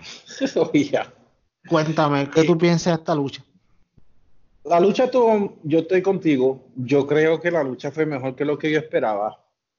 Lo único, lo único que me preocu- preocupa y tendría una sugerencia es que verdaderamente tienen que buscar la manera de que Jake Hager no nos acuerde de Jack Swagger. Oh, sí. Um, o sea, si él es un MMA guy, porque si miramos bien, cuando Jake Hager llegó a AEW en la primera noche, nadie dijo nada de Jack Swagger, nadie dijo nada de que él estaba en la WWE. Lo único que dijeron fue que él era de Bellator, de MMA, nunca ha perdido Jake Hager. Yo creo que Jake Hager tiene que tener ese, eh, tiene que tener esa forma de lucha de Brock Lesnar. O sea, él tiene que ir pareciendo un, un, un MMA guy, rompiéndole la cara a la gente, porque también él es el, supuestamente es el, el muscle de Jericho. Entonces, para mí la única preocupación, la lucha estuvo buena. Eh, Dustin fue, ha renacido desde que se fue de la WWE y ya él es un veterano, mano, él debe de hacer la- las luchas excelentes, pero como que Hager, Hager tenía que ganar, pero Hager todavía como que me lució como, ah, yo me acuerdo de esto de Jake Swag, Jack Swagger. Y eso yo creo que lo tienen que cambiar un poco y que él sea más MMA que Creo que sí. te lo compro, debería ser mucho más agresivo. Eh, de hecho, Sí. debe- sus luchas no deben de durar más de tres minutos como mucho. Para que al finalmente cuando llegue alguien con la suficiente capacidad de poder eh, de, de- de tener una lucha con él que dure más tiempo. Porque ahora mismo esta lucha duró como 10 minutos, 12. Entonces Sí. tú me dices a mí que un tipo que supuestamente es un undefeated MMA fighter, un, un caballero como Dustin Rhodes que tiene 50 años, le puede durar 10, 12 minutos en el cuadrilátero. ¿Sabes? ¿Qué me dejas de los chamacos? Que, tienen más habilidades, tienen más, que tienen más estamina, etcétera. So, eso lo deben, eso es algo que lo deben de arreglar. Todavía están a tiempo. El lunes lo hicieron mejor, pero eh, perdón, el miércoles lo hicieron mejor, pero por lo menos para este pay-per-view, pues fue algo que se podía arreglar. Eh, la próxima lucha, wow. Estos tipos se mataron, mano. Darby Allin contra Sammy Guevara. Wow, wow, wow. Mano, si Darby Allin es un atorrante, yo creo que Sammy Guevara es peor. Mano, ese, ese 630 encima de Darby Allin en la mesa, desde la parte de arriba del poste, lo, ¿cómo te digo? Lo, no solamente lo, lo, riesgoso que es, pero la habilidad que tú tienes que hacer, tener para hacer eso de la primera on the fly sin fallarlo, subir, setearte y tirarte. Y él hacerlo, mano, y que quedara tan perfecto. Este tipo, wow, para mí, mano, es una, una de las grandes estrellas en futuro que tiene, eh, que tiene All Elite Wrestling. Sammy Guevara es el futuro junto a Darby Allin. Aquí estábamos viendo, tú sabes, los que de aquí a par de años van a ser los main eventers por mucho. Y, y wow, como te digo, ganó Darby Allin. Entiendo que yo creo que debió ganar Sammy Guevara, pero Darby Allin ganar estuvo bien. Y estuvo bien, y más lo veo mejor con lo que pasó en Dynamite esta semana. Pero de eso vamos a hablar ya mismo, pero quiero escuchar tu opinión de la lucha. La lucha estuvo excelente. Eh, Sammy Guevara va a ser uno de los, de los, de los técnicos más grandes en la lucha entera. Cuando, él- cuando ellos sigan con él y él sea un técnico, él va a ser un mega estrella. Eh, yo quería que Sammy Guevara ganara, este, pero también entiendo por qué Darby Allen ganó. Eh, esta lucha lo que a mí me enseñó es la desesperación de que la AEW me ponga un campeonato mid-card, man. Dame un título segundo. ¿Usted te, ¿Tú te imaginas que ellos peleando como para una, co- como un campeonato como el Intercontinental, más o menos? Wow. Yo creo que cuando pongan ese campeonato, el primero que debe ganarlo debe ser Darby. Sí, o sea, ellos desesperadamente necesitan ese segundo campeonato eh, mid-card, porque ese mid-card que ellos tienen son fuertísimos. O sea, esta, esta lucha, tras que me diste a y Dustin, que fue buena, pero entonces darme a alguien como Darby, Darby es un mega estrella, está super over. Para mí, eh, él va a ser, si lo tengo que comparar en, en, en cómo de over es, y él no es muy grande, yo creo que va a ser más grande que Punk. Este, creo que él va a llegar a un momento que AEW va a tener que ponerle la correa mundial a Darby. Oh, sí. Eso, a eso es- va a tener que hacerlo. Él, él, como te digo, yo considero que Darby va a ser una persona que él, él va, he's gonna outgrow the business. Yeah. Y AEW, eh, yo quiero, yo creo que AEW tiene que aprovechar todo el tiempo que lo tenga ahí. Tienen Yeah. que darle el showcase que él necesita porque eh, Darby es una persona, mano. De hecho, estaba escuchando una ahorita una entrevista con él. Eh, y él- este tipo es una persona que, mano, es bien creativo. O sea, todos los pro, de hecho, todos los big nets que él ha salido y todos los video packages que se han usado en All Elite Wrestling los ha hecho él mismo. O sea, este tipo va a ser una película él mismo ya. Que está, Yep. empieza a grabar en los próximos meses. Eh, este tipo, mano, tiene tanta creatividad dentro de la mente que va a llegar un momento que el tipo va a encontrar otros outlets que no sea la lucha libre para poder, para poder expresarse y se va a ir. Y AEW tiene que capitalizar en esto. Ellos no pueden, ellos tienen que, este tipo tú tienes que ponerle un cohete y dejarlo Yeah. que suba hasta ver hasta dónde llega. De hecho, Yeah. esto fue lo que hicieron ayer en Dynamite. Oh, yeah. En- y de eso vamos a hablar ya mismo, pero yo considero, mano, que este muchacho es la primera estrella homegrown. De hecho, me, perdóname, tengo tres, que son las, de hecho, cuatro. Tú ves el problema de esto. Yo tengo cuatro personas ahora mismo en AEW que son estrellas homegrown para los atorrantes que dicen, ay, que ellos se llevan todos los solos de WWE. Shut up. Te voy a dar cuatro ejemplos para que, atorrante que me escuchas, para que entiendas que All Elite Wrestling desarrolla talento ellos mismos en solamente 22 shows. Hangman Adam Page, Darby Allin, Sammy Guevara y MJF. Yep. Sencillo. Sencillo. Aquí tú tienes cuatro personas, cuatro personas. Este es el futuro de la lucha libre. Te acabo de decir el futuro de la lucha libre. Yep. Estas cuatro personas. Sin contar que todavía hay personas en, en- en esta compañía que no, se han que no se han logrado desarrollar y, va- y sin contar de que tienes personas como los Lucha Brothers que no les da un run de, lucha, de luchadores individuales en el cual ahí tendrías que poner entonces obligatoriamente a Ray Phoenix Yep. en ese bonche. So, AEW está súper bien parado. Esta lucha fue, mano, un showcase al futuro. Fue espectacular. Fue un poco corta, pero fue el tiempo perfecto. Yo considero que esto fue un showcase. Ok, miren, esto es el futuro de la lucha libre. Aquí lo tienen, disfrútenlo. Quédense aquí si quieren ver más. Exacto. Eh, y si eso es el futuro, ay Dios mío. Y si eso fue el futuro de la lucha libre, Luisito. La próxima lucha fue la lucha, el campeonato en pareja entre The Young Bucks contra Hangman Adam Page y el señor Kenny Omega. Mira, ok. Yo llevo viendo lucha libre desde los cuatro años. O sea, yo llevo viendo lucha libre, yo tengo 44 años, llevo viendo lucha libre 40 años. On and off siempre he visto. Esta es la mejor lucha en parejas que yo he visto en toda mi vida. En toda mi vida. De hecho, esta lucha es mejor que la lucha que yo tenía como la mejor lucha en parejas de toda mi vida que yo había visto, que era eh, los Young Bucks contra The Golden Lovers en New Japan. Sí. Esta lucha fue mejor. Mano, la, no solamente porque fue, mano, perfectamente ejecutada, no solamente porque yo no sabía quién iba a ganar, pero la psicología y la, el, back, el backstory que tenía esta lucha. Sea, y mano, la emoción de tú ver lo que estaba pasando sabiendo lo que nos habían vendido por estos últimos tres meses.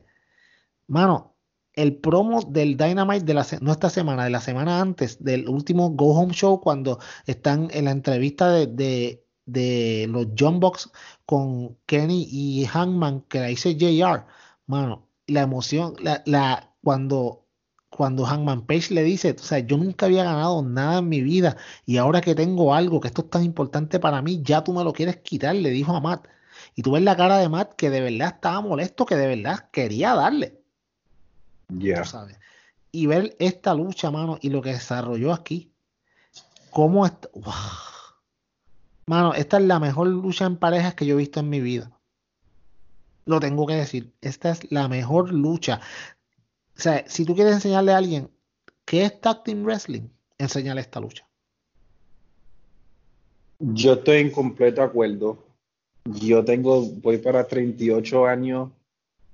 He visto lucha libre desde, wow, desde niño, casi toda mi vida.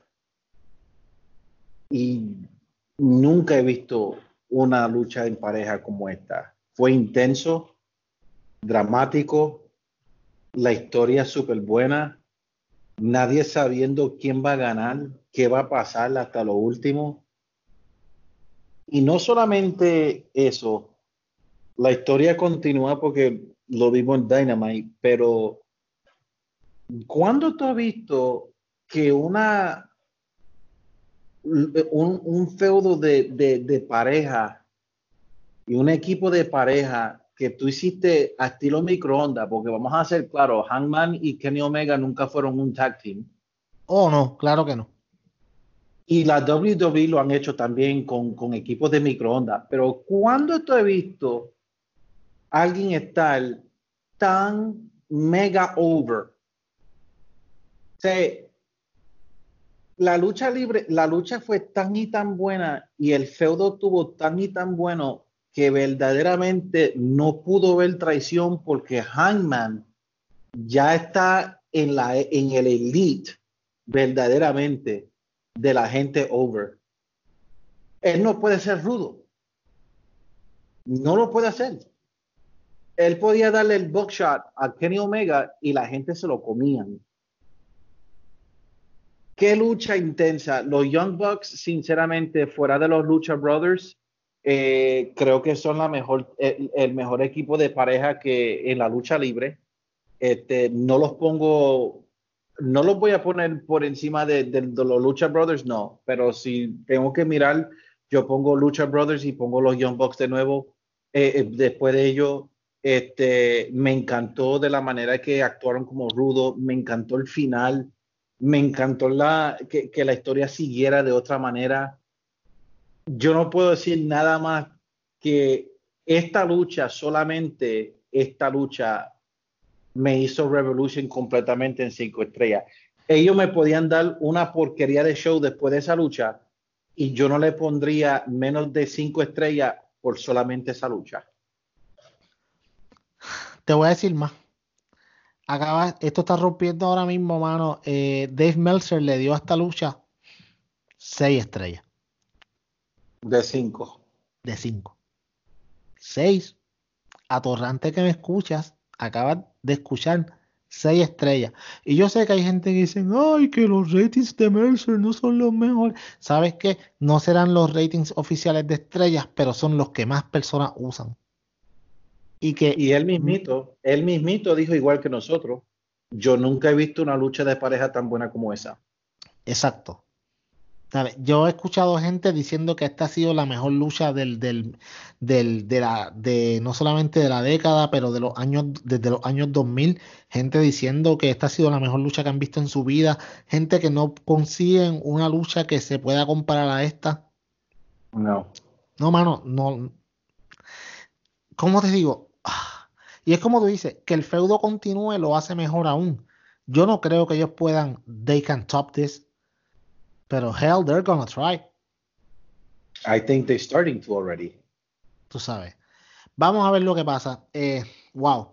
Luego de esta lucha, mano, no ninguna lucha que viniera después iba a poder mantener el hype de la gente eh, tanto como lo tuvo esta lucha. Desafortunadamente le tocó a Nyla Rose contra Chris Statlander, que para completar, Chris Statlander tenía el flu. So, si usted vio que la acción en esta lucha fue en algún momento bastante choppy, fallaron unos cuantos, hubieron unos cuantos botches, eh, Crystal Lander no se veía con la fuerza que tenía siempre y con todo eso ya trato, fue simplemente que esta mujer estaba luchando con un catarro infernal. Cuando tú estás luchando, lo peor que tú puedes tener es catarro, porque obviamente eso te, no te deja respirar bien y necesitas el aire para ejecutar todas las movidas. So, por lo, yo, mano, yo no puedo excusar esta lucha de que mucha gente ha dicho eso, ah, que la lucha fue una porquería. Ajá, vete a luchar en un pay-per-view con catarro y trata de hacer una lucha excelente. Ah, la lucha, la lucha en sí para mí no me molestó porque verdaderamente la persona que ganó tuvo que ganarlo y tuvo que ganarlo. O sea, Nyla Rose no era para que tuviera una lucha larga con Statlander. Eh, en este, o sea, Nyla Rose tiene que ser un monster heel para las mujeres. Eh, lo que haría Awesome Kong. Pero yo creo que, que, que si miras a Nyla Rose, Nyla Rose en sí no debe de tener una lucha larga hasta que ella termine, hasta que ella pierda el, campeonato, el build-up. a mí no me molestó, pero ellos fueron víctimas de tal. cuando tuve una lucha de cinco estrellas o de seis estrellas, siempre, porque si miras también, cuando Jericho fue main event WrestleMania 18, él lamentablemente fue después de Hogan y Rock. No tenía eh, no tenía break. Nadie iba a tener break. Tú, ponías, tú podías poner a Cody y a MJF después de esa lucha y no iban a tener break. Sí, no, no. Eh, y yo creo que esto fue, de, de hecho, no solamente esta lucha, la de Naila y de Chris, fue, fue víctima de esto mismo. Yo creo que en parte la próxima lucha, que fue la de Cody y MJF, también sufrió de esto. Yeah. O sea, mano, es, ¿cómo te digo? Yo considero que obviamente Cody y Jericho querían estar lo más lejos posible de, de, de la lucha de los Young Bucks con Hangman y, y Kenny Omega, porque ellos sabían que lo que venía era, era fuego. Entonces ellos no querían estar al lado de ellos porque sabían que no iban a poder sobrepasarla. Pero Yeah. si la lucha de MJF, y yo, de hecho, yo la vi dos veces porque la primera vez no me gustó tanto y la segunda vez, ya que la vi, vi la psicología de lo que estaba pasando, sí la entendí, aunque hubiera un par de cosas que fueron errores que no, no debieron pasar. Primero que nada, mano, la banda que trajeron en vivo la canción de Cody se escuchaba súper mal. Yo no sé si era el fit que yo estaba viendo, yo no sé si era que en la televisión no se escuchaban claro, yo no sé si es que no hicieron bien, bien una prueba de sonido, pero esta canción es bien guitar riff heavy. Se supone que lo más que tú escucharas era la guitarra y la voz, y lo menos que se escuchaba era la guitarra. La voz se escuchaba bien mal, eh, los tipos estaban desafinando como era. Eh, malísimo, de verdad, malísimo, malísimo. Y como así como digo una cosa buena, la digo mala. Eh, otra cosa, el tatuaje, el famoso tatuaje de Cody. Todo el mundo, ay, que ese tatuaje está asqueroso, que es horrible, que sí, que sé yo. Yo no sé tú, mano, y yo quiero escuchar tu opinión acerca del mismo y luego ya hablamos, le caemos a lo de la lucha. Pero, mano, para mí eso es un tatuaje y ya. O sea, yo no entiendo a la gente, ay, el tatuaje me quitó lo que, o sea, el, tatuaje me quitó la concentración de la lucha porque lo único que le puedo ver es ese, tatuaje. O sea, que tú e- eres una persona que tiene tan poquita concentración, tienes tanto déficit de atención que cualquier cosa te quita la emoción de ver una lucha que llevaban tres meses buildeándola. Bueno, yo vi el tatuaje, ay, sí, se ve weird, ok, vamos a ver la lucha. O sea, A mí no me molestó la, a mí no me molestó la, el tatuaje. El tatuaje yo creo que estuvo súper cool. Donde lo puso fue súper cool. Eh, sinceramente es el logo de, de Cody. el O sea, que poner- ese es el logo nada más. Eh, la lucha, pues, bu- bueno, de hablar del principio, tengo que decir algo. Primero que nada, lo que han ido a la página de nosotros web www.ecdpodcast.com saben que mi primer escrito fue de Cody Rhodes. Yo lo respeto. Yo creo que es una mega estrella. Yo respeto lo que él hizo, como ustedes leyeron en la página. Pero una cosa me molesta, y una cosa nada más, de Cody. Y si yo tuviera la, el privilegio de mirar, de, de conocerlo y mirarlo en la cara, se lo diría. Deja los follones de Triple H. Hmm. Para mí, deja los de Triple H quietos. ¿Por qué tú tuvo, o sea, para mí no hubo ninguna razón de que la canción de Cody, o sea, si tú vas a hacer una entrada y para, para un big match feel, tú tienes que tener una mega, una mega eh, entrada a Cody y lo tuvo que tener para MJF. Yep. Esto lo que me acordó fue la, eh, la pelea de... eh, Y voy a hablar de la entrada nada más porque no hemos hablado de la lucha, pero de las entradas, eso me acuerda a Seth Rollins contra Triple H. Que Triple H con, los- con, los- con la policía y que todos los, y todos los camiones y él con el, y él con la motora, con ahí con, con Stephanie. Y después sale Seth Rollins, lo que tenía era un- un- una antorcha, lo tiró al piso y el piso se cogió fuego y nada. Entonces, MJF, aquí, o sea, a mí lo que me molestó fue, si tú vas a hacer a MJF el rudo número uno de AEW, no lo presentaste bien. Él vino solamente con lo mismo de siempre, la misma entrada, pero Cody, live. Y esto, o sea, para mí, él tiene que dejar ese follón de ser Triple H. Él puede, primeramente que nada, él te puede tirar una mejor lucha que Triple H ever will. Tri- tri- Triple H no está ni mi, ni mi mi, mi top 20. Pero si tú miras a, a, Cody, mano, Cody siempre está con como que cada vez que hay un, o sea, si te acuerdas la primera vez, creo que fue Double or Nothing, si no me equivoco, ¿qué hizo? El trono con el sledgehammer. Eh, ahora, eh, eh, Triple H es el único que tuvo a Motorhead haciendo las entradas del live, pues también él también. O sea, de la entrada, para mí, como dije, yo respeto a Cody, yo creo que es super over, creo que es el mejor, eh, el técnico más grande de la lucha ahora, pero sinceramente tiene que dejar ese follón de, como que ese, como está ahora, como que si él es como Triple H, él no lo necesita. Estoy completamente de acuerdo. Eh, fue innecesario no debió llevar la banda. Era como que, tú sabes que la música de él solamente pompea, mano. Mira la diferencia entre este, el, el Dynamite el miércoles versus el pay-per-view, mano. La música está cool, pero en vivo, como que no. Y entonces eso le quitó, mano, le quitó un poco a la lucha como tal.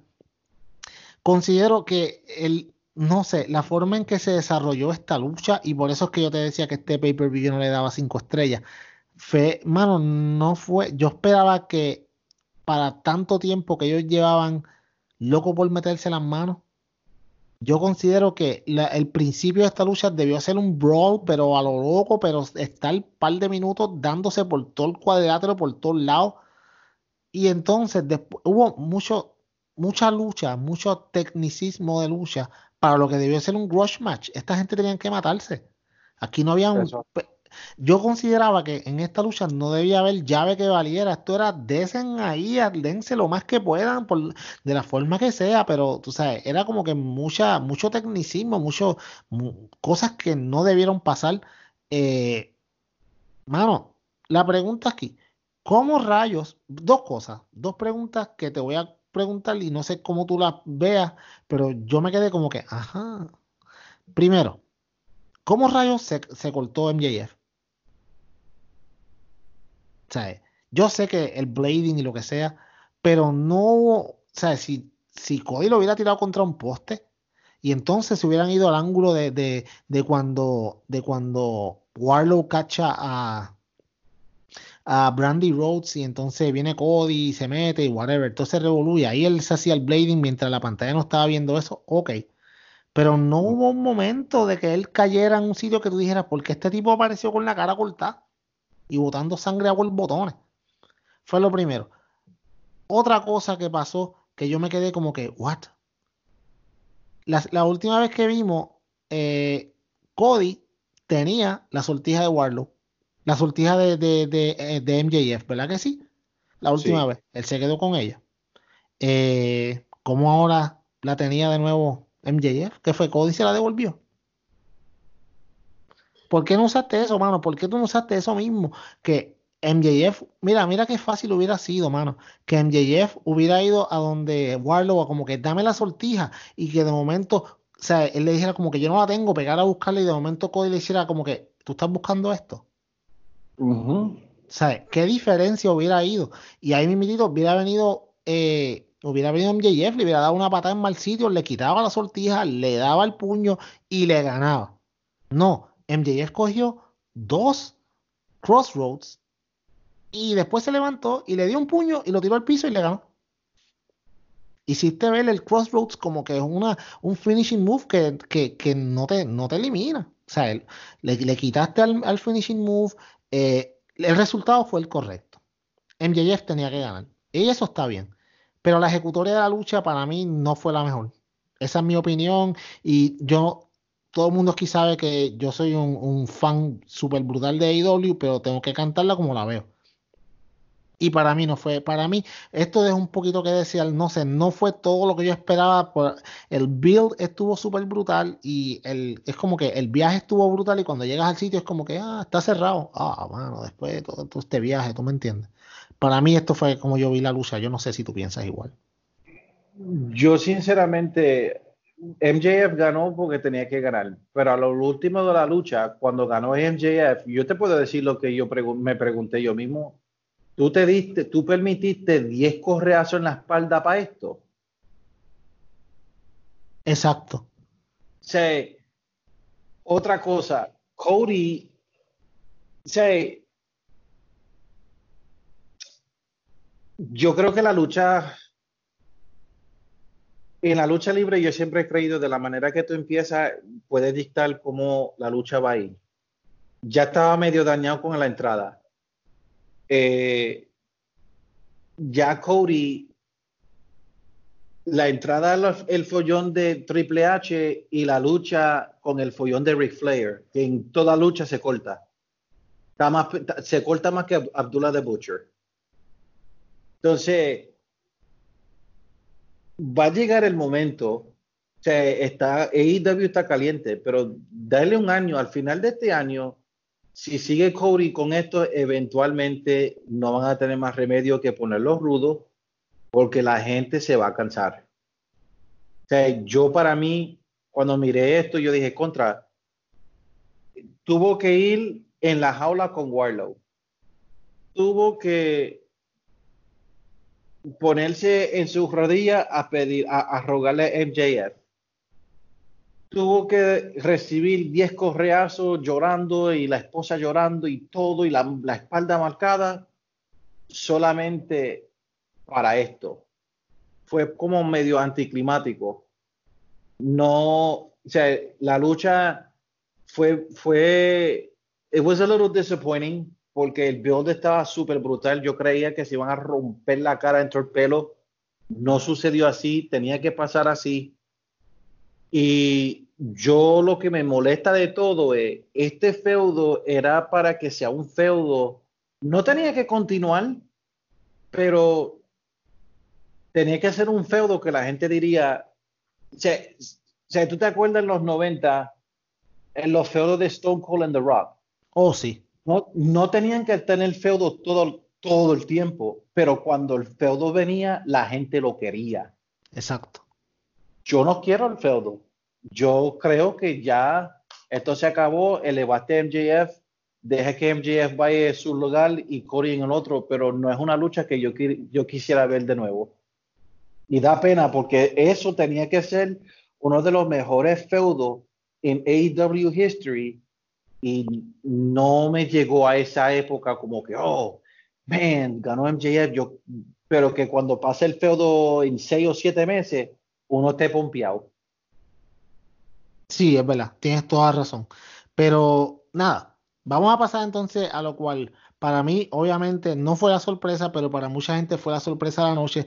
Una de las luchas más entretenidas que yo he visto en un montón de tiempo. Obviamente, estamos hablando de Pac contra Orange Cassidy. Wow, mano, estos, fueron los ocho minutos más divertidos que yo he visto en un pay-per-view en un montón de tiempo en cuanto a diversión en una lucha como tal. Todo el mundo sabía que Pac iba a ganar. No había break para que Orange Cassidy ganara. Aquí era, lo que queríamos ver era si de verdad Orange Cassidy iba a tratar.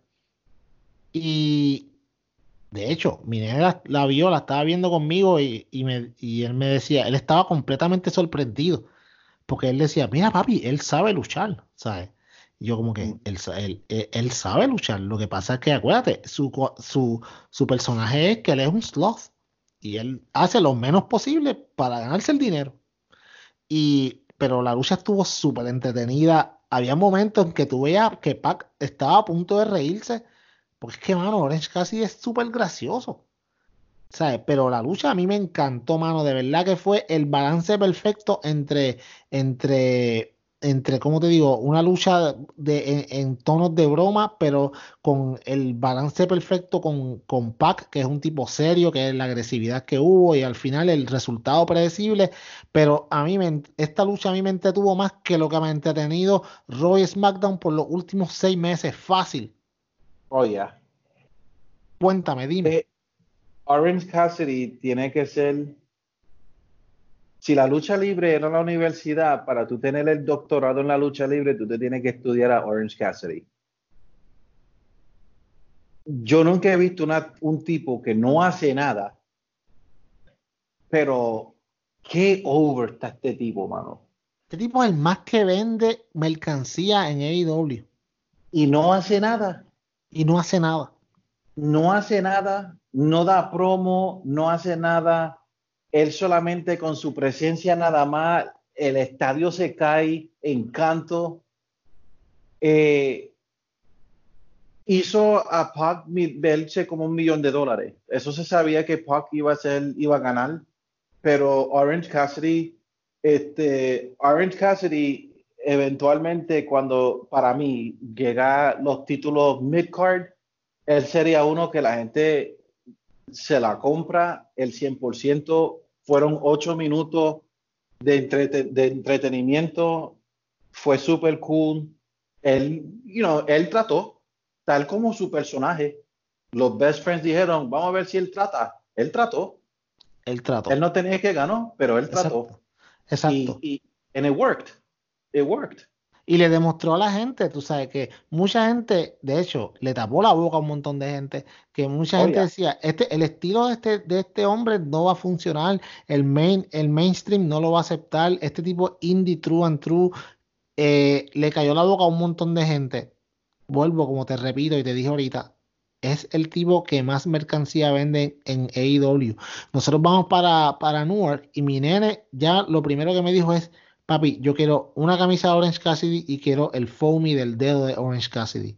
Mi nene está preparando un cartel de Orange Cassidy. De un tipo que solamente ha tenido una lucha singles en AEW. ¿Me entiendes? Y Eso es- vendió, Eso y es vendió la lucha en un segmento. y vendió la lucha en un segmento. Aquí no hubo build que valga. Esto fue de un solo Dynamite. Vamos a hacer esta lucha y vamos a hacerla. Y ya. Sencillo. Brutal. Me encantó esta lucha. Ok. Vamos entonces ya a lo que fue la última lucha de la noche, el campeonato de AEW. Eh, Moxley le gana a Chris Jericho. Eh, ¿cómo te digo? Nosotros sabíamos, por lo menos yo sabía que esta lucha no iba a ser cinco estrellas. Nosotros sabíamos que esta lucha iba a ser, no es el estilo que uno está acostumbrado a ver AEW, iba a ser una lucha más suave, más metódica, pero fue lo que tenía que hacer. Y aunque yo pensaba que Chris Jericho iba a retener y pensaba que no era el momento de quitarle la correa, AEW no podía negar de lo over que está eh, John Moxley. Y como te digo, después de Chris Jericho, la primera, la primera estrella que de verdad brincó de un lado a otro, la primera estrella que hizo que, que, que después de Chris Jericho, para vuelvo y lo digo, para que la gente no diga después, ah, que es no. Después de Jericho, la primera persona que puso a AEW en el mapa fue John Moxley. Eso es así. John, John Moxley está super over. O sea, tú, tú no podías negarle el campeonato a John Moxley. ¿Por qué? Porque Moxley tenía a la familia de AEW. De hecho, eso, de cuando hablemos de Dynamite, voy a hablar de eso. John Moxley tenía la familia de AEW con él. O sea, no hay nadie que no quiera a este tipo. O sea, Yeah. y Jericho, que Jer- ok, si Jericho perdía, todo el mundo decía, no, que el Inner Circle se va al piso. No, mano. O sea, tú estás poniendo en duda la capacidad del GOAT. El GOAT no necesita el campeonato para ser relevante. ¿Cuántas veces él estuvo en WWE haciendo diferentes tipos de gimmicks y siempre era relevante? Aun cuando la WWE lo que eh, hacía lo indecible para enterrarlo porque Triple H no se lleva con él. Y él siempre sobresalía. Él no se- él, y de hecho lo demostró en Dynamite. Él no necesita el campeonato. Pero darle, lle- llevar, darle este campeonato a Moxley eh, te eleva aún más la compañía porque, porque obviamente Moxley es mucho más relatable que lo que es Chris Jericho y Jericho no es que no sea relatable, pero es un heel. Moxley es un face. Ya. Moxley, o sea, Moxley tú puedes llevarlo cualquier. La historia de Moxley es, tú sabes, vine de donde un sitio donde no me apreciaban y así yo estaba hace el año pasado y mira dónde estoy ahora mismo. Eh, o sea, es una historia que le gusta a mucha gente, que vende, que el mainstream te lo puede comprar. Y aunque yo quería que ganara Jericho, yo siempre voy a estar parcializado a Jericho, pero eh, AEW hizo lo que tenía que hacer, lo correcto, ganó Moxley, la lucha estuvo muy buena, fue bien gracioso cuando Moxley se sacó el, palcho que todo el mundo sabía que él no tenía el ojo dañado. Y él se saca el palcho y Jericho hace como que, mano, en serio, de verdad que esto no te estaba funcionando. Y básicamente ahí vino Moxley y hizo el Paradigm Shift y se acabó lo que se daba. Vámonos, campeón. Eh, brutal. Me encantó la lucha. Eh, no fue la lucha más, o sea, eh, la, la lucha más técnica en el mundo, mano, pero fue bastante buena. De verdad fue muy buena. Yo creo que la lucha demostró la excelencia del GOAT. Eh, Jericho, hay luchadores en la, en, la historia de la lucha libre que tienen la mente perfecta, piensan bien y saben verdaderamente el concepto y el arte de la lucha libre. Jericho es uno de ellos. Jericho hizo lo que tuvo que hacer en, ser el primer campeón mundial de AEW porque necesitaban un rudo. A través de rudo hacerlo, pues otros rudos vinieron. Eh, si miras bien, pues eh, el campeonato, pues Jericho gana porque tienes a. Viene y hace un rudo en Sammy Guevara, en, en, en PNP, elevas a Jake Hager. De ahí tú sigues con los otros rudos como Pac. O sea, AEW necesitaba un rudo principal para que, eh, que sabía cómo ser rudo para hacer otro rudo. También Jericho sabía cuándo tenía que dejar el campeonato. O sea, esta, si miramos bien, esta es la primera vez que AEW cambia de campeonato. Eh, Jericho sabe muy bien lo que él hace. Jericho sabe muy bien que él, o sea, por tanto que los atorantes dicen, oh, que la Inner Circle es como la NWO, pero Jericho no piensa como Hogan. Si tú miras la NWO, Hogan era el campeón como por dos o tres años y ya la gente estaba, ah, Jericho sabe. Jericho sabe muy claro cuando alguien está super over que aquí hay que hacer el cambio de campeón. Este es el momento perfecto de hacerlo.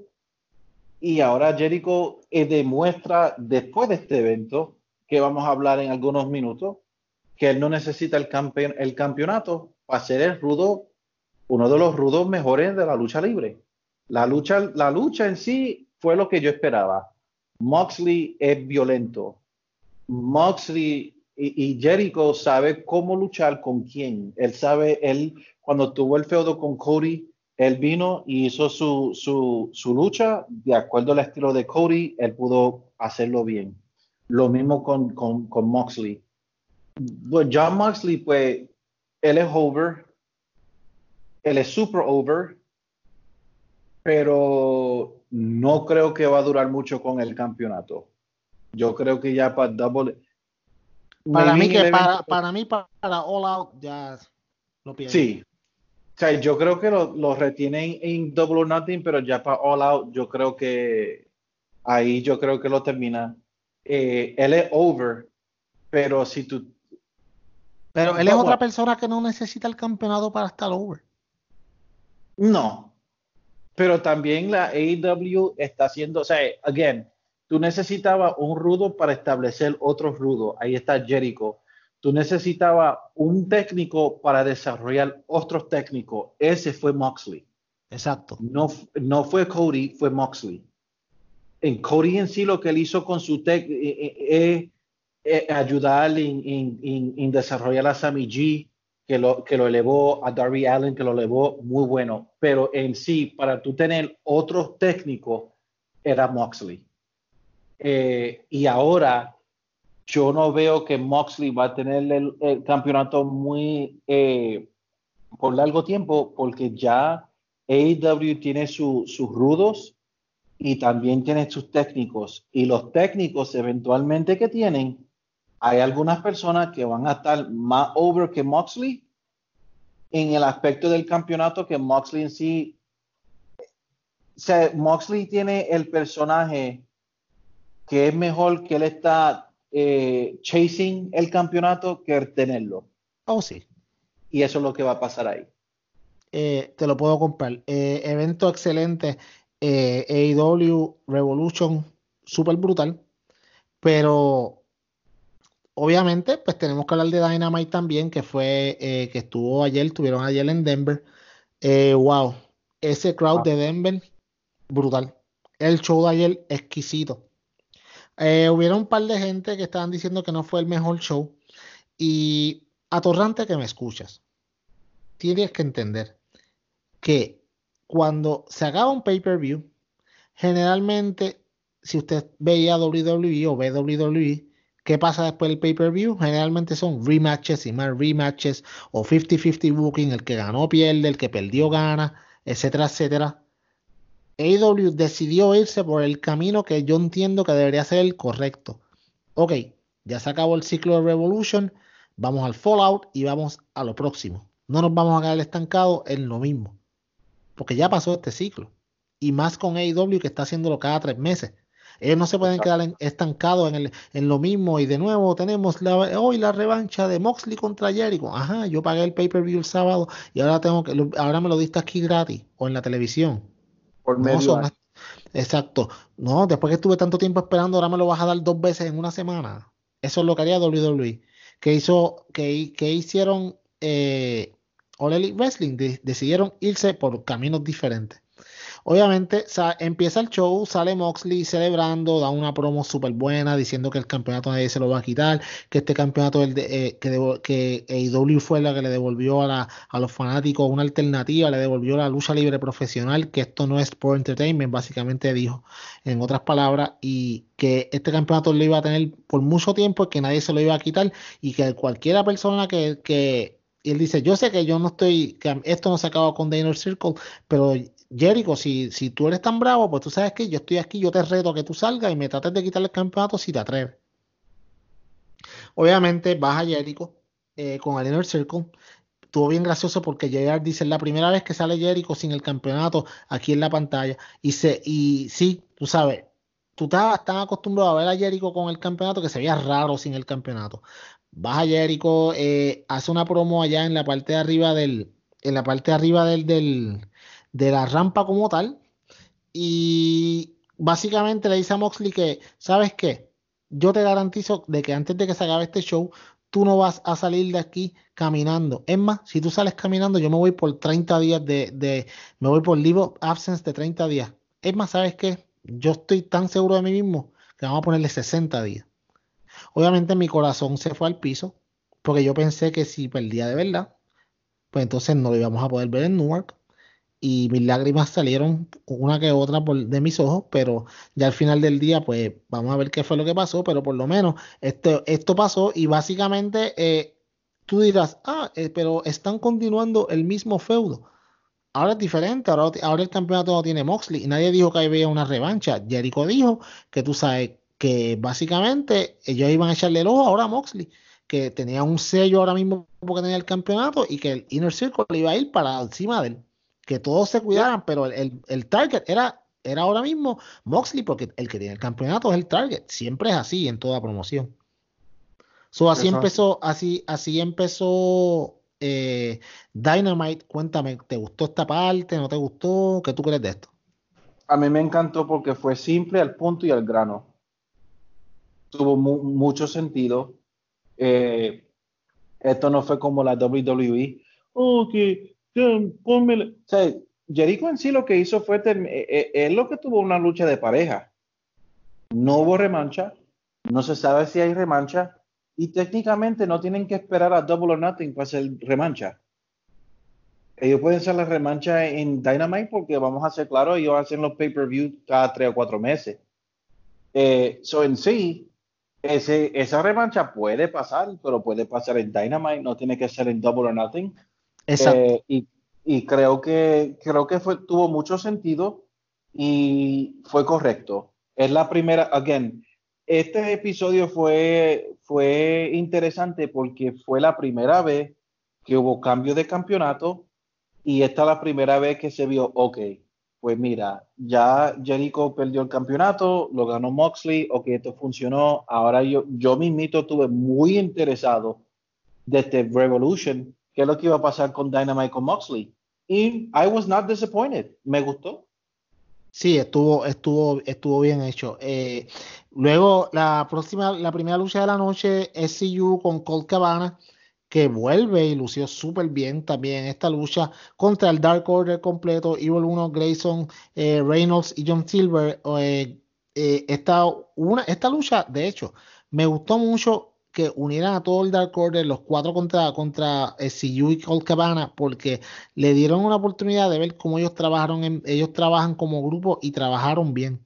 Reynolds y eh, los, Beaver, los, Beaver Brothers trabajaron súper bien. Eh, Reynolds y Silver, hermano, me sorprendieron. O sea, eh, tú, como te digo, estuvieron muy bien en el flow de la lucha como tal. al final del día, Colcabana gana. Colcabana con SCU ganan. Y Evil 1 sale molesto, coge el micrófono y dice que esto no era lo que se supone que pasara, que el Exalted One iba a estar bien molesto. Ok y no y lo voy a intercalar aquí porque yo es bien es imperativo que yo lo intercale aquí. Esta lucha básicamente era para recordarnos que el Exalted One ya está aquí al lado. Vamos a hablar de lo que rompió la internet ayer, Luisito, porque es bien importante, yo creo que se une a todo este tema. Ayer al mediodía eh, salió el, la primera parte de el, series finales de Free the Delete eh, de Matt Hardy eh, y ya la gente llevaba tanto tiempo diciendo que ellos piensan que Matt Hardy es el Exalted One. Eh, y estaban pegando los videos que estaba haciendo Matt Hardy con un video que salió en BTE en el cual alguien llama desde un zip code 910, digo, de un área code 910 a los John Box y le dice como que venga para acá y la gente ya estaba descifrando lo que estaba pasando. Pero en el video dice Matt Hardy que él, necesita básicamente eh, conseguir a la, persona que lo pueda ayudar para que, para, para, lo del, para que el cine eh, se acabe y él pueda volver a, volver a subir y tener el poder eterno que él, que él está buscando. Y cuando llegan estas dos personas en una limusina, en una guagua grande, una limusina, y salen los Young Box. Mano, el internet se quería caer. Obviamente, y esto es mi opinión, y yo no sé si tú estás de acuerdo, y vamos a hablar de esto ahora un chispito. Si los Young Box salieron en Free Delete, ya tú sabes que Matt Hardy va para AEW. Los Young Bucks no se van a prestar para salir ahí si él no está en algún tipo de contrato con ellos. Es simplemente no lo vas a hacer. Eso es así. So, ¿qué pasa? La gente dice, y todo el mundo está diciendo, que Matt Hardy es el Exalted One. En Twitter han tirado mil claves, hermano. Es súper cool. Es como si fuera un juego meta. Todo lo que están haciendo con, con el Dark Order y con el Exalted One y, y con quién puede ser y te tienen todo el tiempo. Bueno, JD y yo estábamos acá como si tuviéramos, como si estuviera haciendo una investigación del FBI, tratando de descifrar lo que estaba pasando. JD, que no está aquí ahora mismo, cree que Matt Hardy no es el Exalted One.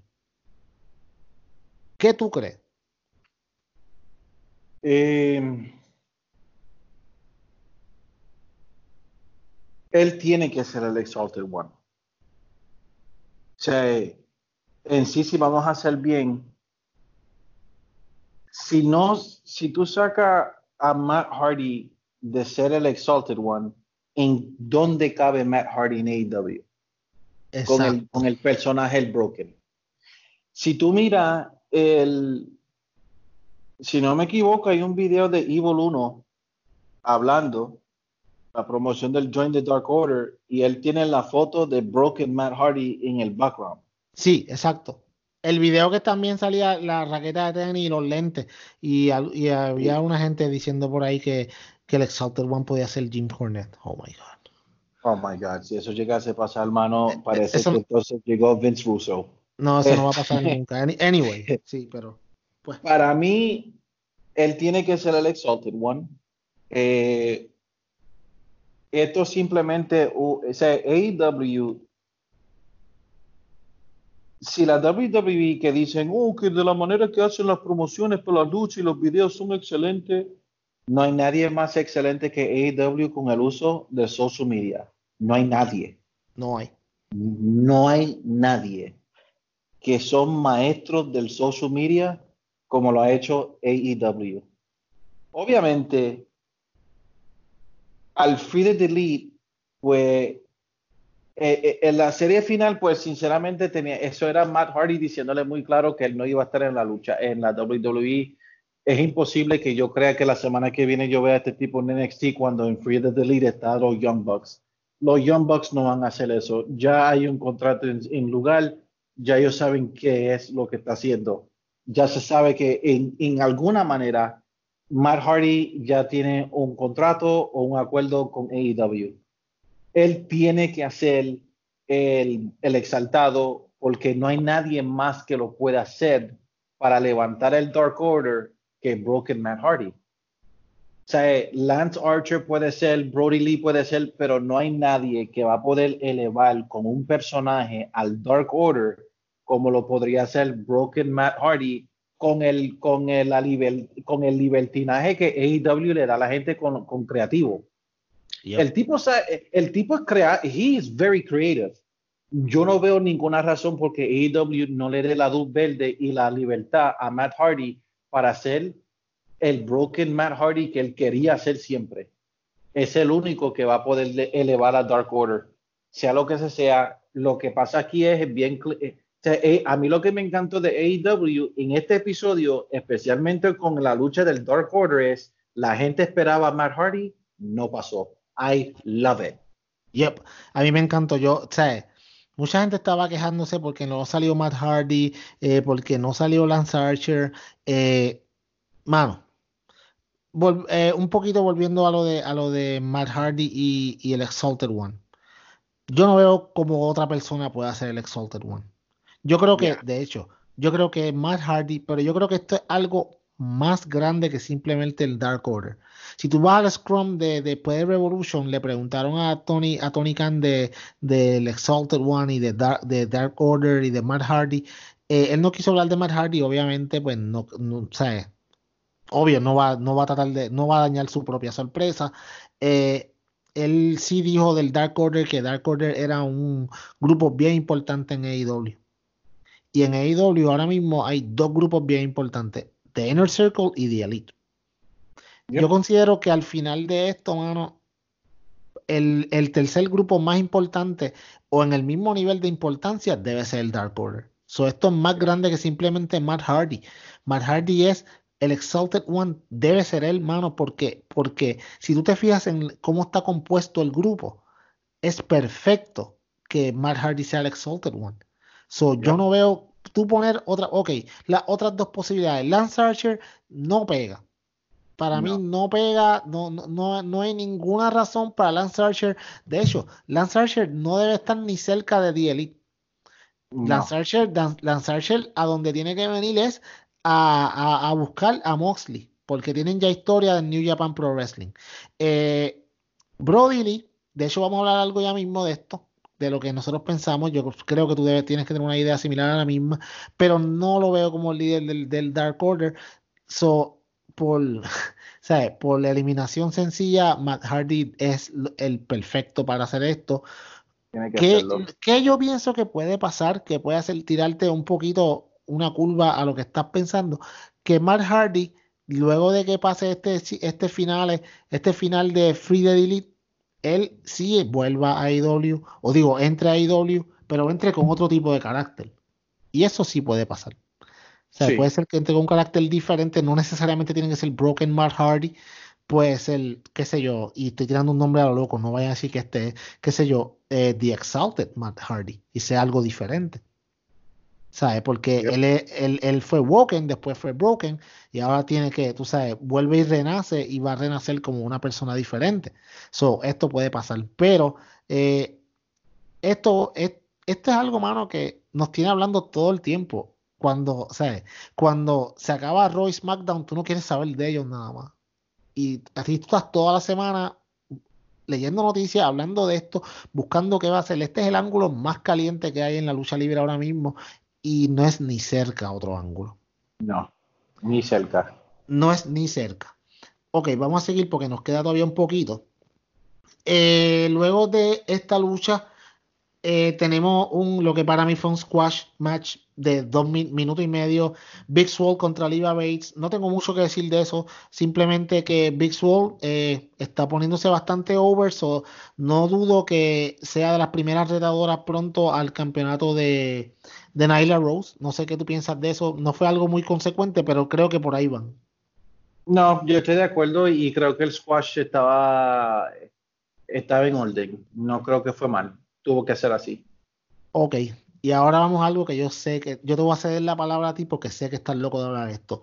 Vas a Cody al cuadrilátero, va a ser una promo de cómo MJF le ganó y, el, y Cody dice como Cody dice algo como de que cuando usted pelea en pay-per-view usted quiere ganar porque ¿sabe? el que gana es el que más dinero tiene y yo lo único que quiero es que MJF venga aquí y me diga a mí que él me ganó mil limpio en el medio del ring y para yo entonces darle el respeto que él, que él cree que se ganó.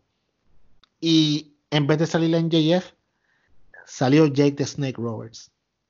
Ah, Mano, mira, esto fue algo que yo no nadie se esperaba nunca. ew. Jake baja, hace una promo, wow, mi pana. Cuando la cara de Cody sale bajo, acuérdate, todo el mundo está esperando y esto ha sido, y esto fue lo más que a mí me encantó de, de todo este segmento, que todo el mundo, siempre que bajan las leyendas, vienen a donde Cody, tú sabes, y le muestran el respeto por el trabajo que hicieron con su papá, etcétera, excepto Tolly.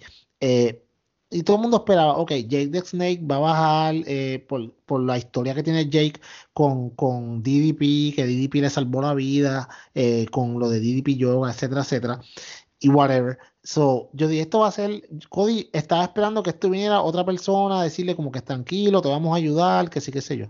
Mano, cuando, cuando Jake habla y le dice, ¿sabes? Como que, mira, para de llorar. Yo me quedé como que, ¿what? No puede ser. Y él, mano, te voy a pasar la palabra a ti para que tú hables de esto, porque yo sé que tú estabas loco por llegar a esta parte. So, te cedo el micrófono para que tú te cures en salud.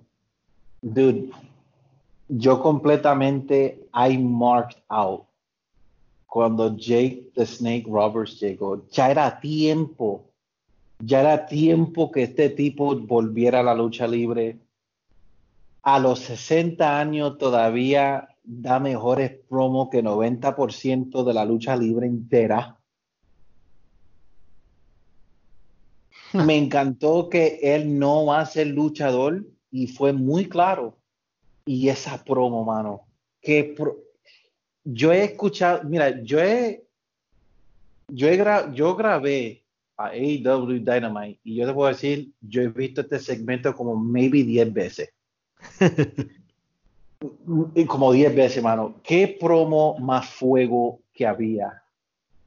El tipo viene, le dice lo que le tiene que decir, le dice, yo tengo un cliente y cuando él venga, yo voy a estar parado afuera y si tú quieres traer esa porquería a Arn Anderson, tráetelo también. El One Trick Pony le dijo. El One Trick Pony.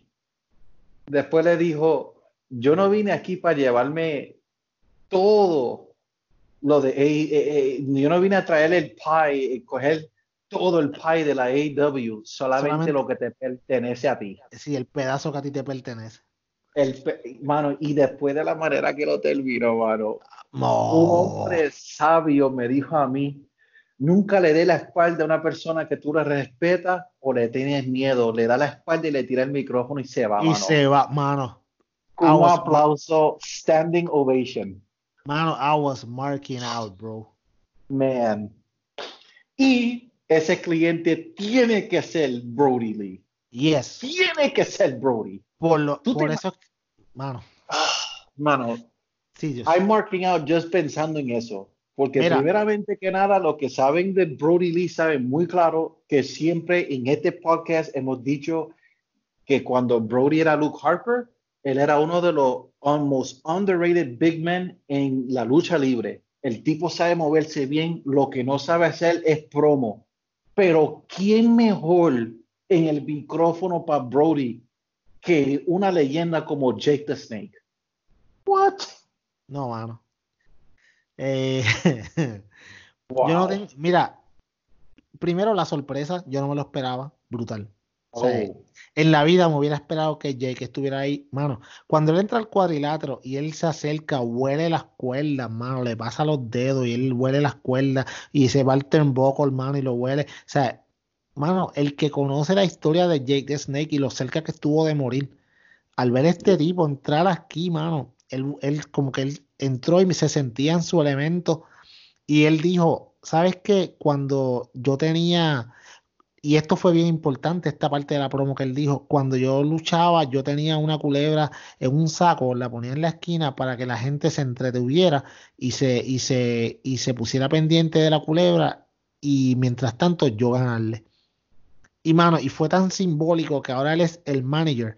Y él se convirtió de ser Jade Snake, ahora él es la culebra. Porque si tú vas a luchar con, si tú vas a luchar con la, la, persona que él va a traer, tú tienes que estar pendiente a Jake, porque tú sabes lo que él puede dar. Y entonces vas a hacer que no te concentres. So, él se convirtió de ser Jake the Snake Roberts, se convirtió, ahora es el Snake. Eso está brutal, ese simbolismo, mano. Yo me quedé con, mano, esta gente son brillantes. Tony Khan es la mano, una mente maravillosa, prodigiosa. Esto estuvo tan bien hecho. O sea, y el decirle un one trick pony, decirle one trick pony a Anderson, que by the way le contestó una promo fuera de liga también, que la puedes buscar por ahí, están, esa promo está en Twitter, de Arn Anderson contestándole a Jake Snake Roberts. So, ya tú sabes que ya están desarrollando esto desde ya esta misma primera semana. Bueno, yo no puedo esperar. Y el candidato perfecto es Brody Lee. Eh, Lance Archer no necesita a Lance Archer no necesita a the Snake Roberts como mouthpiece. Lance Archer se defiende bien. Brody Lee es una, una persona que sería perfecta para esto. Mano, ya ahora mismo yo tengo los ojos cerrados pensando, viendo la cara de Brody Lee con esa cara de psicópata que él tiene. Mirando a Cody, mano, con Jake the Snake atrás de él. ¿Tú te imaginas ese, ese encuentro en el... Oh, me dan, se me paran los pelos. Qué cosa bestial. Qué cosa bestial, de verdad. Pero vamos a pasar, porque es que todavía nos queda un poco y ya llevamos un par de ratos aquí hablando. Eh, Pac contra Shock Taylor. Eh, Obviamente otro, marcado. Mano, ok. wow. La lucha estuvo súper buena. Mano, yo, la mejor lucha de Shock, de y T por mucho en AEW. Una lucha que duró el tiempo que tenía que durar. Eh, obviamente, sigues corriendo la ola de, la persona que está, yo creo que el, de los más over que está ahora mismo en AEW, que es Orange Cassidy. Eh, que no jugó un papel esencial, pero sí jugó un papel en esta lucha y si esta lucha, pues obviamente gana Pac, pero lo importante de esta lucha fue lo que pasó después. Entran, obviamente, sabíamos que los luchadores se iban a acercar. Eh, básicamente destruyen a los Best Friends después que, y a Onyx Cassidy después que le ganan, que Pac le gana a, a Chucky y Pac coge el micrófono. Y yo dije, aquí fue, se formó. Cuando él cogió el micrófono y él le dice, y él le dice, tú, lo que tú estás viendo en el cuadrilátero ahora mismo son las tres personas más peligrosas que, en, en, que hay en All Elite Wrestling y juntos nos conocemos como el Triángulo de la Muerte. Mano, yo me paré de la silla, pero como un mismo Mark, levanté los brazos, le like, ok, this is gonna be awesome. Aplauso. Mano, yo no sé, ahora mismo, esta gente que se acaban de formar, y no hay un trío en AEW que pueda contra ellos. Ya, empezando, no lo hay. No. Piensan todos los tríos que tiene AEW y no hay ningún trío más fuerte que el Triángulo de la Muerte. Ya se acabó a la pica. Ya. Por eso es que digo, AEW ya tiene que estar pensando en un campeonato mid-card. Porque ese mid-card de AEW va a ser sin sin duda el midcard más fuerte en toda la lucha. AEW nos está llevando a la época de los 80. Si tú miras los 80, cuando la lucha libre en sí tenía tu historia, los pay-per-view eran cada dos o tres meses después, no todos los meses, pero la mejor parte fueron las facciones. Estaba el Heart Foundation, estaba Demolition, estaba eh, eh, LOD, estaba Seagate los Four Horsemen. Eh, tienes al Inner Circle, que esa es tu, tu facción de main event. Perfecto. Tiene la facción de técnico entre The Elite, que eso es main event. Perfecto. Después tú tienes tu mid card de grupo con Best Friends y Orange Cassidy, que sinceramente uno no puede estar sin el otro. Exacto. SCU son otra, otra facción esa es otra facción, no pueden estar uno sin el otro. Y ahora tú tienes el midcard con tu, con tu rudo y qué mejor que los Lucha Brothers con, con Pac, mano. Se la comieron, de verdad, mano. Se la comieron con esa combinación. El nombre del, el nombre del equipo me encanta. Eh, creo que esa gente vienen, Mano, vienen a destruir. Piensa, eh, pi- piensa esto. Pac, Pentagon Jr. y Rey Phoenix. Juntos en un equipo. ¿Quién diablo le va a ganar? Nah, ¿Quién le, mano, ¿quién les va a ganar a esta gente? nah, no. Que le ruegue AEW a todas las otras parejas en AEW y los tríos que ellos no agarren los campeonatos en pareja, porque no se los quita nadie. Yo no, sé No. quién se los pueda quitar, de verdad. Ahora mismo no veo a nadie que se los pueda quitar. No. Y dije ahora mismo porque sí tengo unos pensamientos en el futuro, pero eso es en el futuro. Pero ahora mismo nadie se los puede quitar. Anyway, próxima lucha, eh, QT Marshall contra Jake Hager. Esto sabíamos lo que había. Básicamente esto era eh, un cero para seguir demostrando, ya que ya pusiste a Jake Hager a pelear, tienes que empezar a subirlo. Eh, QT Marshall no tenía ni un segundo de break. De esta lucha, lo más importante, y yo creo que yo sé que esto es lo más que te gustó a ti, fue el final, cuando obviamente eh, Inner Circle se mete, eh, porque Jake Hager no quería soltar a QT Marshall, se, eh, se mete Inner, salió, entra Dustin Rhodes a tratar de romper la llave, se mete Inner Circle, pegan a darle, sale Cody, entra Cody corriendo, viene Ortiz, le mete con una silla, porque él es así. Y luego de esto entra, entra Matt Jackson al cuadrilátero, eh, trata de limpiar, el cuadrilátero. Y cuando le está dando a Jake Hager, Jake Hager le aguanta todos los puños. Y básicamente lo tira al piso. Y en esto baja Hangman Adam Page. Ese estadio obviamente se quería caer. Pero Hangman Adam Page no baja corriendo como siempre baja todo el mundo. Obviamente él venía dándose su cervecita. Y él no podía correr porque se le derrama.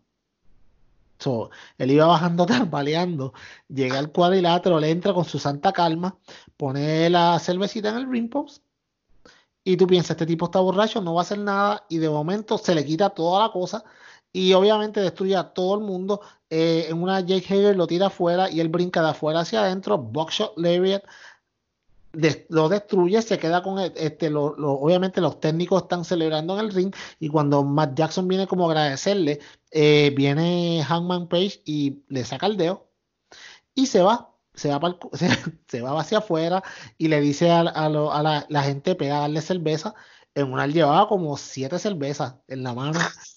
Y yo como que, mano, esta gente está regalando estas cervezas que valen 10, 15 pesos solamente por dársela a Hangman. Bueno, el lo tuiteó después dice, mano, aquí la gente regalándome chavos en cerveza como cosa loca. ¿Sabes? Pero, mano, qué over está Hangman. Él es el más over que está en AEW ahora mismo. Sí. Él es el más over. Él es el Yo más no- over. Yo nunca pensé que alguien podía rein- reinventar la incorporación de cerveza en la lucha libre después de Stone Cold Steve Austin. Yo- o sea, él fue el primero. Para mí, yo pensaba, yo no puedo, yo no puedo ver a nadie hacer esto. Mano, Hangman Page es mi luchador favorito de AEW por millas. Lo que ustedes vieron anoche fue Hangman haciendo cowboy Yep. That's it. Austin celebraba porque le tiraban cerveza y él lo que hacía era tirar eso, pan, pan, pan, y la mayoría de las cervezas, si tú lo miras bien, estaba encima de la ropa, encima de él o en el piso. La gente están pagando cerveza, compran cerveza y se ponen al front row porque quieren que Hangman le tome la cerveza, mano. Yo le puse a Hangman Page en Twitter hoy. Mis hermanos van a estar en Newark, papi. Be- mira, bébele la cerveza a mi brother, man. Ve- Pero, mano, primeramente yo veo a Hangman Page y ya rápido me da ganas de buscarme una cervecita, mano. No, mano, el tipo. Wow. El tipo está mega over. Me encantó la respuesta de Matt, Ja- a Matt Jackson. En otras palabras, después de lo que tú hiciste el sábado y de por la manera en lo que tú trataste a Kenny Omega y tanta porquería que tú hablaste, ahora me quieres saludar. Mira, vete para la. Uy, mano. Sí, yo- Ese sí, no. tipo está over. Él no puede ser rudo aquí, aunque quieran. Y ese No, no Buckshot Lariat perfecto, mano. Mano, si no, y Jake Hager lo vendió súper bien también. Sí. Eh, eh, ok, main event time.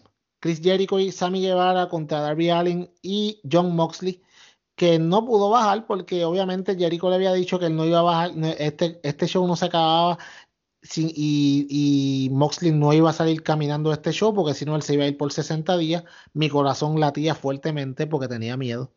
Tengo que aceptarlo.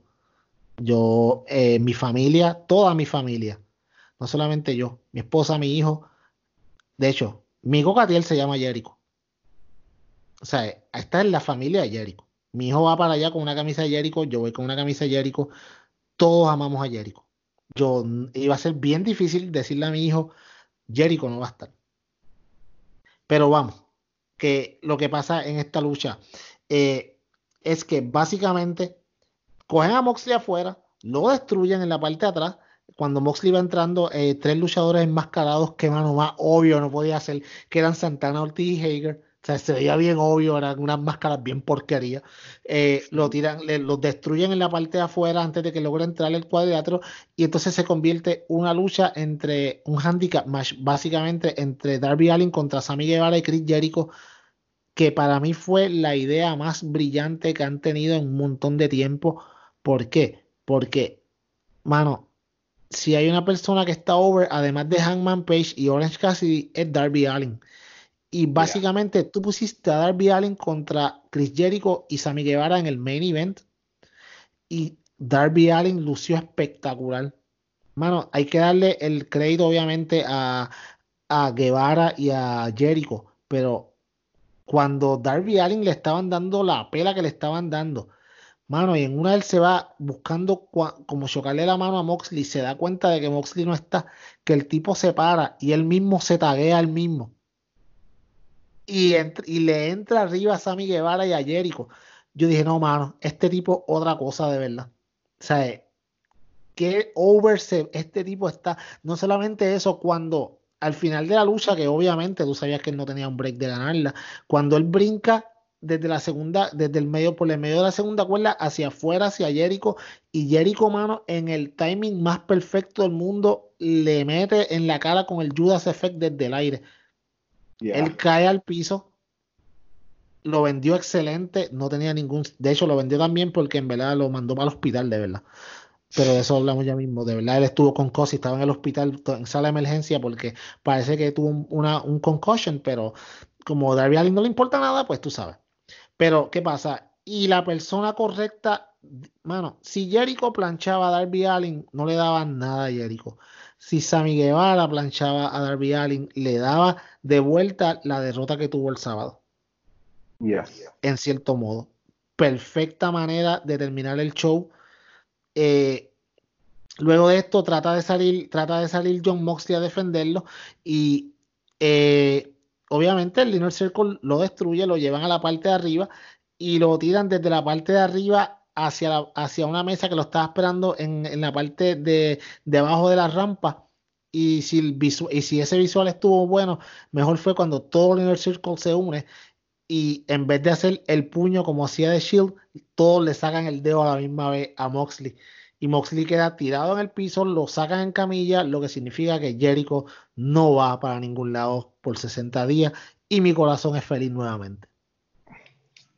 Dímelo. Qué manera, qué manera más magnífico de mofiarse a Vince McMahon y el concepto del Shield. Completamente, mano. Terminas el show con un triple, como un- con el triple powerbomb como hacía antes. Exacto. Lo único que Eh. en vez de hacer los puños, pues te vamos a sacar el dedo. Ah, En la forma de los puños. Sí, exacto. Todo, Todo, el mundo. todo el mundo poniendo el dedo junto. Ah, eso está- Dude, Darby, I love Darby. Eh, la persona perfecta tuvo que ganar, que era Sammy Guevara. Eso continuó el feudo. Y fue una lucha en Revolution que no me molesta verlo de nuevo. No me molesta.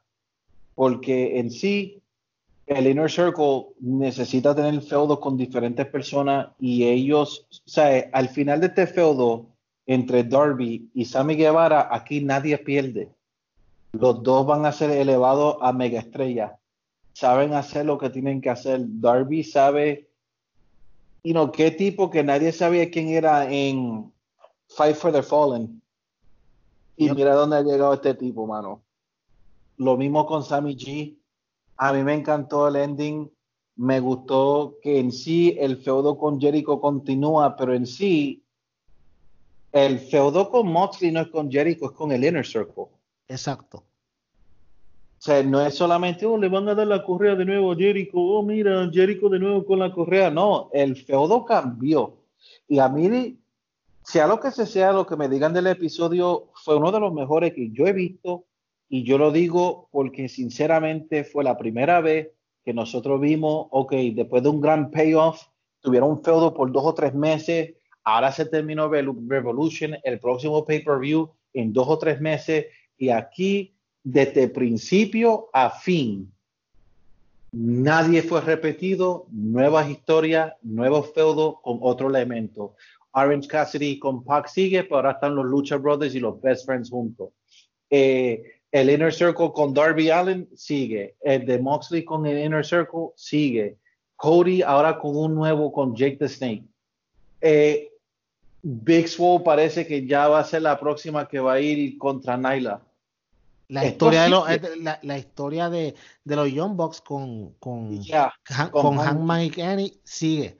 Eh, yo considero, mano, yo veo este show como ok, el season, se acabó el season 1 de, que fue el season de Revolution y ahora empieza el season de Double or Nothing.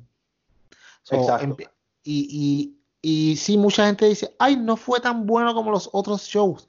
Lo que pasa es que tú no puedes pensar que todos los otros shows eran build hacia Revolution y ahora está empezando una segunda temporada hacia un build nuevo hacia Double or Nothing que es básicamente que si este build hasta Revolution fue bueno y Revolution es un, pay-per-view entre comillas secundario. Imagínate cómo va a ser el build hacia Double or Nothing, que es su show principal. De hecho, la semana que viene van a dar las reglas para Bloods and Gods.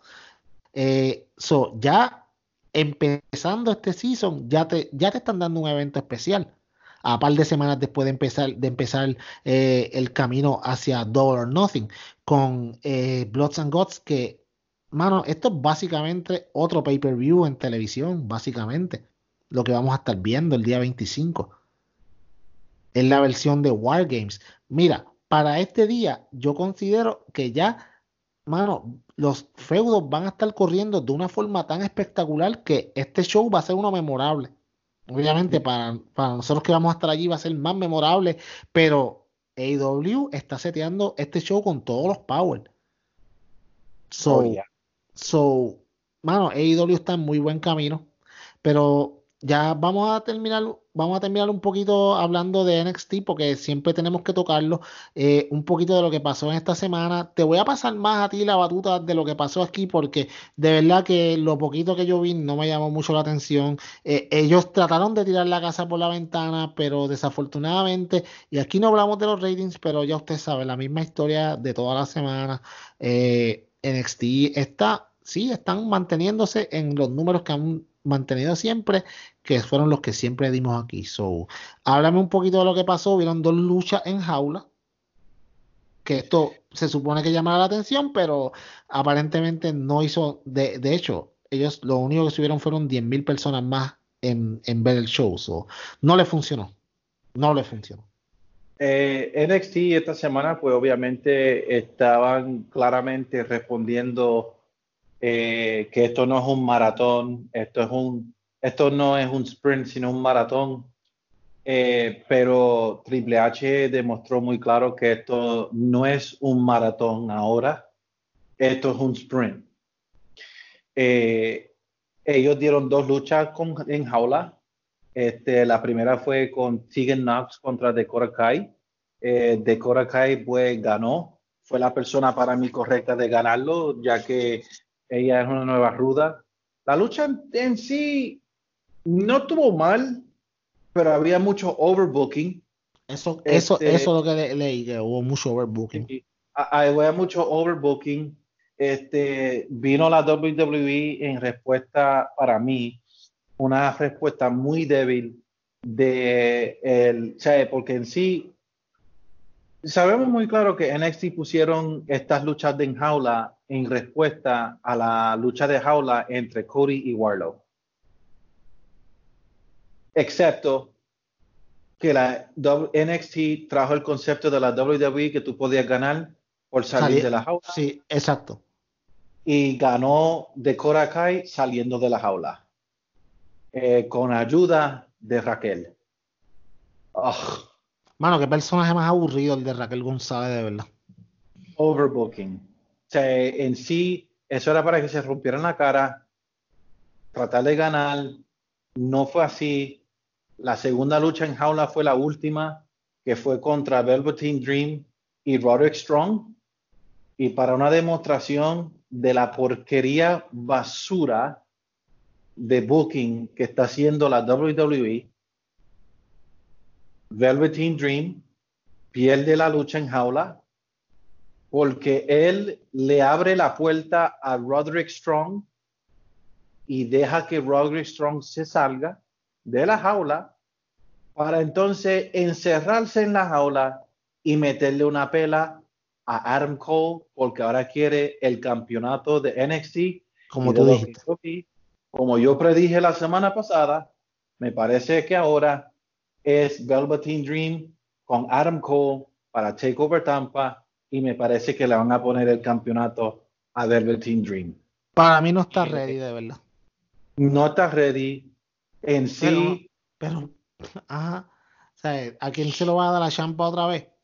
tú fíjate, tú, tú, lo dijiste aquel día, yo entendía que era champa, pero parece que se van a ir con Velveteen Dream, pero es que este final, mano, esta última lucha no, no hizo nada de sentido porque, ok, tú vas a estar dándole un montón de rato para simplemente, de momento, después que se están dando, no lo dejas escapar de las aulas, le abren la puerta, como, ok, sí, vete. Sí, vete, que yo no estoy interesado en ti. Exacto. en otras palabras, cogieron el personaje de Roderick Strong y lo, pusieron por el toilet. Porque en otras palabras, ganaste porque te dejaron ganar. O sea, fue, fue un afterthought. Eh, ¿quién pierde el feudo con el Undisputed Era para que entonces él pueda ir contra el campeón de NXT mundial de Undisputed Era? No tiene sentido. Eh, el, el, el, ¿Qué puedo decir de la audiencia de Full Sail? Cuando hay 300 personas y creo que habían menos por, por la jaula, eh, lo que se oía era como dos o tres personas, Velveteen, Velveteen, Velveteen. Sí, estaba, estaba bien triste este, una persona tan con mucho talento como Prince Balor o Finn Balor, con, cualquiera que lo quiera llamar. Prince Balor. Ahora tiene un feudo con Walter. Ok. Vamos a ver cómo desarrollan eso. O sea, ya estamos mirando al Road, que todavía faltan tres semanas también para Takeover Tampa. So ahora tiene que me parece que Velveteen Dream contra Adam Cole, Finn Balor contra Walter, después sale Johnny Gargano con un promo que fue, no sé cuál fue peor en over promo, John Cena o Johnny Gargano. Johnny Gargano, este segmento tenía la potencial de ser excelente, donde Johnny Gargano quiere explicarle a la gente por qué le hizo lo que le hizo a Champa. Y lo único que salió de esto es que cuando tú miraste el final del segmento, todavía está la pregunta por qué él le hizo lo que le hizo a Champa. Pero otra pregunta es, pero contra, ¿qué es lo que dijo Mauro ¿Qué fue lo que dijo Mauro que es un mentiroso, mano? O sea, este segmento lo hicieron en el estilo, no sé si te acuerdas del segmento en el 99, cuando Triple H le gana a The Rock para ser el number one contender en SummerSlam 99, que Jesse The Body Ventura era el gobernador y el, y el árbitro. Ajá, sí. Y entonces tú ves a Triple H, donde ahora Triple H, en otras palabras, tiene que justificarse porque ahora va a estar en el main event scene con Stone Cold. Y él se pone mega agresivo con JR, se pone a empezar a gritar y hablar mal y hablar como medio malo. Este segmento de Johnny Gargano lo que hicieron fue reciclaron esa entrevista y pues Gargano trató de ser Triple H y Mauro hizo el papel de JR, excepto de que los dos, Mauro y Gargano, no lo pudieron ver bien, no lo pudieron vender bien y lo que sucedió al final de este segmento fue más confusión. No se sabe por qué él este, le dio la espalda a Champa por el número 500 veces en dos años. Y ahora se están preguntando, ver, pero ¿qué es lo que hace Mauro? Entonces lo que pasa aquí es que si tú miras el segmento, el segmento es mega agresivo, empieza a llamar a Mauro un mentiroso, le empieza a apuntar el dedo y todo, y Mauro no lo vende bien por la condición para mí. No puedo decir que fue el caso, pero para mí, tú no, usted no, tú no puedes tener un segmento con Mauro donde tú le estás haciéndolo sentir porquería con la condición que él tiene en vida real. Sí. Entonces, no lo vendió bien porque verdaderamente creo que... Quizás se puso nervioso, ¿no? Yeah, se puso nervioso y se notaba. Eh, el segmento fue pobre porque los dos no supieron venderlo bien. O sea, Mauro no lo pudo vender bien como JR hizo en la entrevista de Austin y The Rock, cuando hizo la entrevista de Hangman y Kenny y los Young Bucks, que el tipo supo hacer la entrevista, Mauro no lo supo hacer.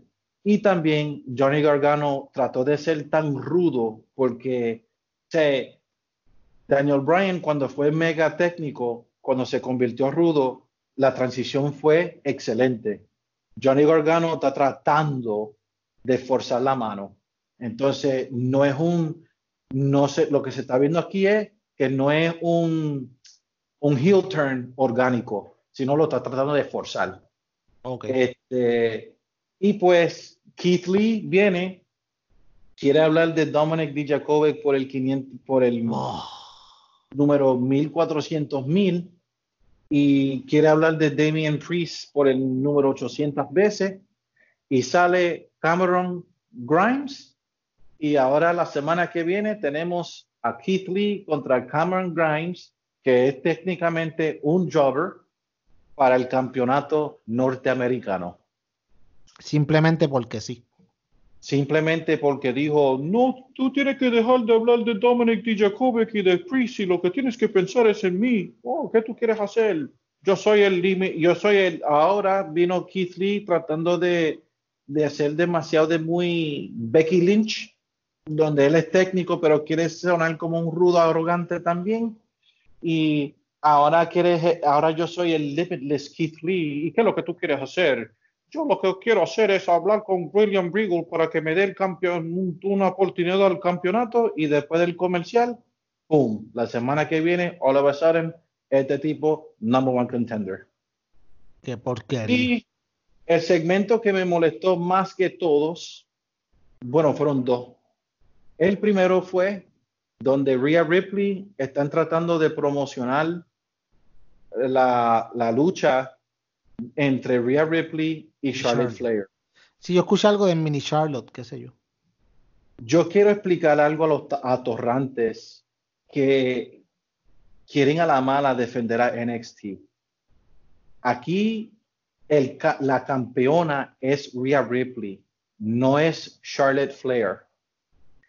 La que tuvo que ganar el Royal Rumble para tener la oportunidad de escoger y escoger a Rhea Ripley fue Charlotte, no Rhea Ripley. Para que tú vengas a darle una promo a Rhea Ripley para que la misma Rhea Ripley diga, cuando yo empecé la lucha libre, a mí me llamaban Mini Charlotte. Y ponen videos de cuando ella empezó a luchar con el pelo blonde rubio y largo tal como a Charlotte. Y en deber de Charlotte ser explicar por qué tú quieres ir en contra de Rhea Ripley para el campeonato de NXT, Rhea Ripley, en otras palabras, tuvo que justificar por qué ella va a pelear a Charlotte Flair. Qué horrible es eso. Ay, yo odio esa diva, de verdad. Y por encima de eso, el main event de las mujeres para Takeover Tampa, por causa de esta lucha que yo creo que va a ser una porquería. ahora tenemos una lucha de escalera entre ah, varias mujeres, no Bianca Belair, by the way. What? Y la, no Bianca Belair. Bianca Belair, acuérdate, está vendiendo el- el- el- la lesión que tuvo con, con Charlotte, que la hicieron eh, parecer mega porquería. La que gane esta lucha de escalera será el number one contender del NXT Women's Title. El día en un evento de NXT, que se- técnicamente es el, el, el pre-show, como se dice, de WrestleMania, obviamente esto es lo que hay. Y el segundo segmento que me molestó muchísimo es, no me vendas a Austin Theory después que tú le hiciste a Austin Theory lo que le hiciste con la pela que le dio Champa, le gana a Champa y ahora Austin Theory es súper bueno porque le ganó un jobber. Es que lo que, te- lo que yo dije hace par de semanas aquí, es bien peligroso lo que están haciendo con este muchacho. Déjenlo tranquilo. ¿Por qué no ponerlo a él después de que pase WrestleMania y empezar a buildearlo como se supone que sea? Tú, él es el futuro de, de- el futuro de NXT, eventualmente el de WWE, y ya lo estás empezando con, la, con el pie izquierdo. ¿Para qué? ¿Por qué hace esto? Yo no entiendo. No entiendo. No. Y al final de la manera, cuando terminamos el episodio de Dynamite, en respuesta a Dynamite, la WWE nos dio esta porquería. Sí, malísimo, de verdad. Eh, Malísimo. Está- el camino a WrestleMania está bien complicado. No está tan bueno como quisiéramos que aún, fuera, el, pero aún el takeover, que normalmente es brutal, se ve débil. yup, así mismo es. Está un poquito complicadito eh, la situación. Pero nada, ya llevamos aquí un par de ratitos hablando. Eh, esto fue la semana en la lucha libre. AEW eh, sigue dando de qué hablar. Eh, usted va a ver que si esto está bueno, este próximo mes se va a poner mejor. No quiero ni imaginarme cómo va a ser el fever pitch antes de llegar a, a, Double or Nothing allá en, en May 25. Eh, WrestleMania me preocupa, no sé, lo- no, no hay tanta lucha que, que me pompee mucho. Vamos a ver qué pasa después de Elimination Chamber, que a todas luces eh, se ve como que va a ser uno de los peores pay-per-views del año. No hay nada interesante de este pay-per-view. Pero nosotros vamos a, vamos a mirarlo y vamos a comentarlo entonces la semana que viene. Eh, esperamos que la semana que viene JD ya esté de vuelta, que se haya mejorado de la garganta. Eh, a todo el mundo, pues gracias si llegaste hasta aquí, a esta, como decimos en Puerto Rico, a esta longa. Gracias por escucharnos, pero teníamos que, como teníamos que desahogarnos de la excelente semana que nos dio AEW de lucha libre y también teníamos que, pues, obviamente, eh, hablar de lo que está pasando en WWE, que a pesar de que tiene cosas buenas, tiene más malas que buenas y nosotros aquí decimos las cosas como son. Eh, gracias a todos por escucharnos, obviamente facebook.com slash sdpodcast. Ahí está toda la información de todo lo que está pasando. No somos como aquellos que ponen rumores. Aquí nosotros decimos las cosas, las confirmamos y las ponemos. Si usted quiere, usted quiere ya hablar de lo que son a veces rumores o especulaciones y cosas, para eso se puede unir al grupo de discusión. Entra a facebook.com slash sdpodcast y nos envía un request y nosotros lo añadimos y ahí hablamos de todo lo que está pasando. Pero para las noticias como tal, facebook.com slash sdpodcast, obviamente sdpodcast.com, eh, ahí está el, el detector de atorrantes que ya lo tiramos la semana pasada. Esta semana, eh, de hecho, lo leí, me encantó eh, y tiene unos argumentos bastante buenos. La columna de la sazón de Luisito, usted debe leerla si a usted le interesa ver cómo una, cómo una persona desmenuza lo que puede ser el futuro de la lucha libre y el cómo se vería el Mount Rushmore de aquí a mucho tiempo. Usted tiene que leer esta columna, es excelente, es recomendable, hace bastante sentido y la idea terminas comprándola porque terminas comprándola. JD ya está preparando lo que es el mic drop, que yo sé que con el no estar aquí esta semana tiene que estar bien desesperado por hablar. So, espere eso que viene por ahí prontito, el domingo Elimination Chamber. Así que Luisito, sin más preámbulos, te lo paso a ti para que despidas el episodio. Gracias a todos por escucharnos, gracias por su apoyo, síguenos en las re- redes sociales, síguenos en nuestra página de web. Y para terminar, le tengo una pregunta. ¿Usted quiere escuchar un podcast que tiene sentido y no es vendido de nadie? ¿Quieres saber lo que son noticias verdaderas y no rumores y son confirmados? Y sale aquí primero y luego los otros lo leen y lo siguen. Como el como Evil 1 le dice a ustedes, a, a ustedes, join the Dark Order. Luisito te dice, join ECD Podcast. Hasta la semana que viene. Yes, muy bien. Somos los duros.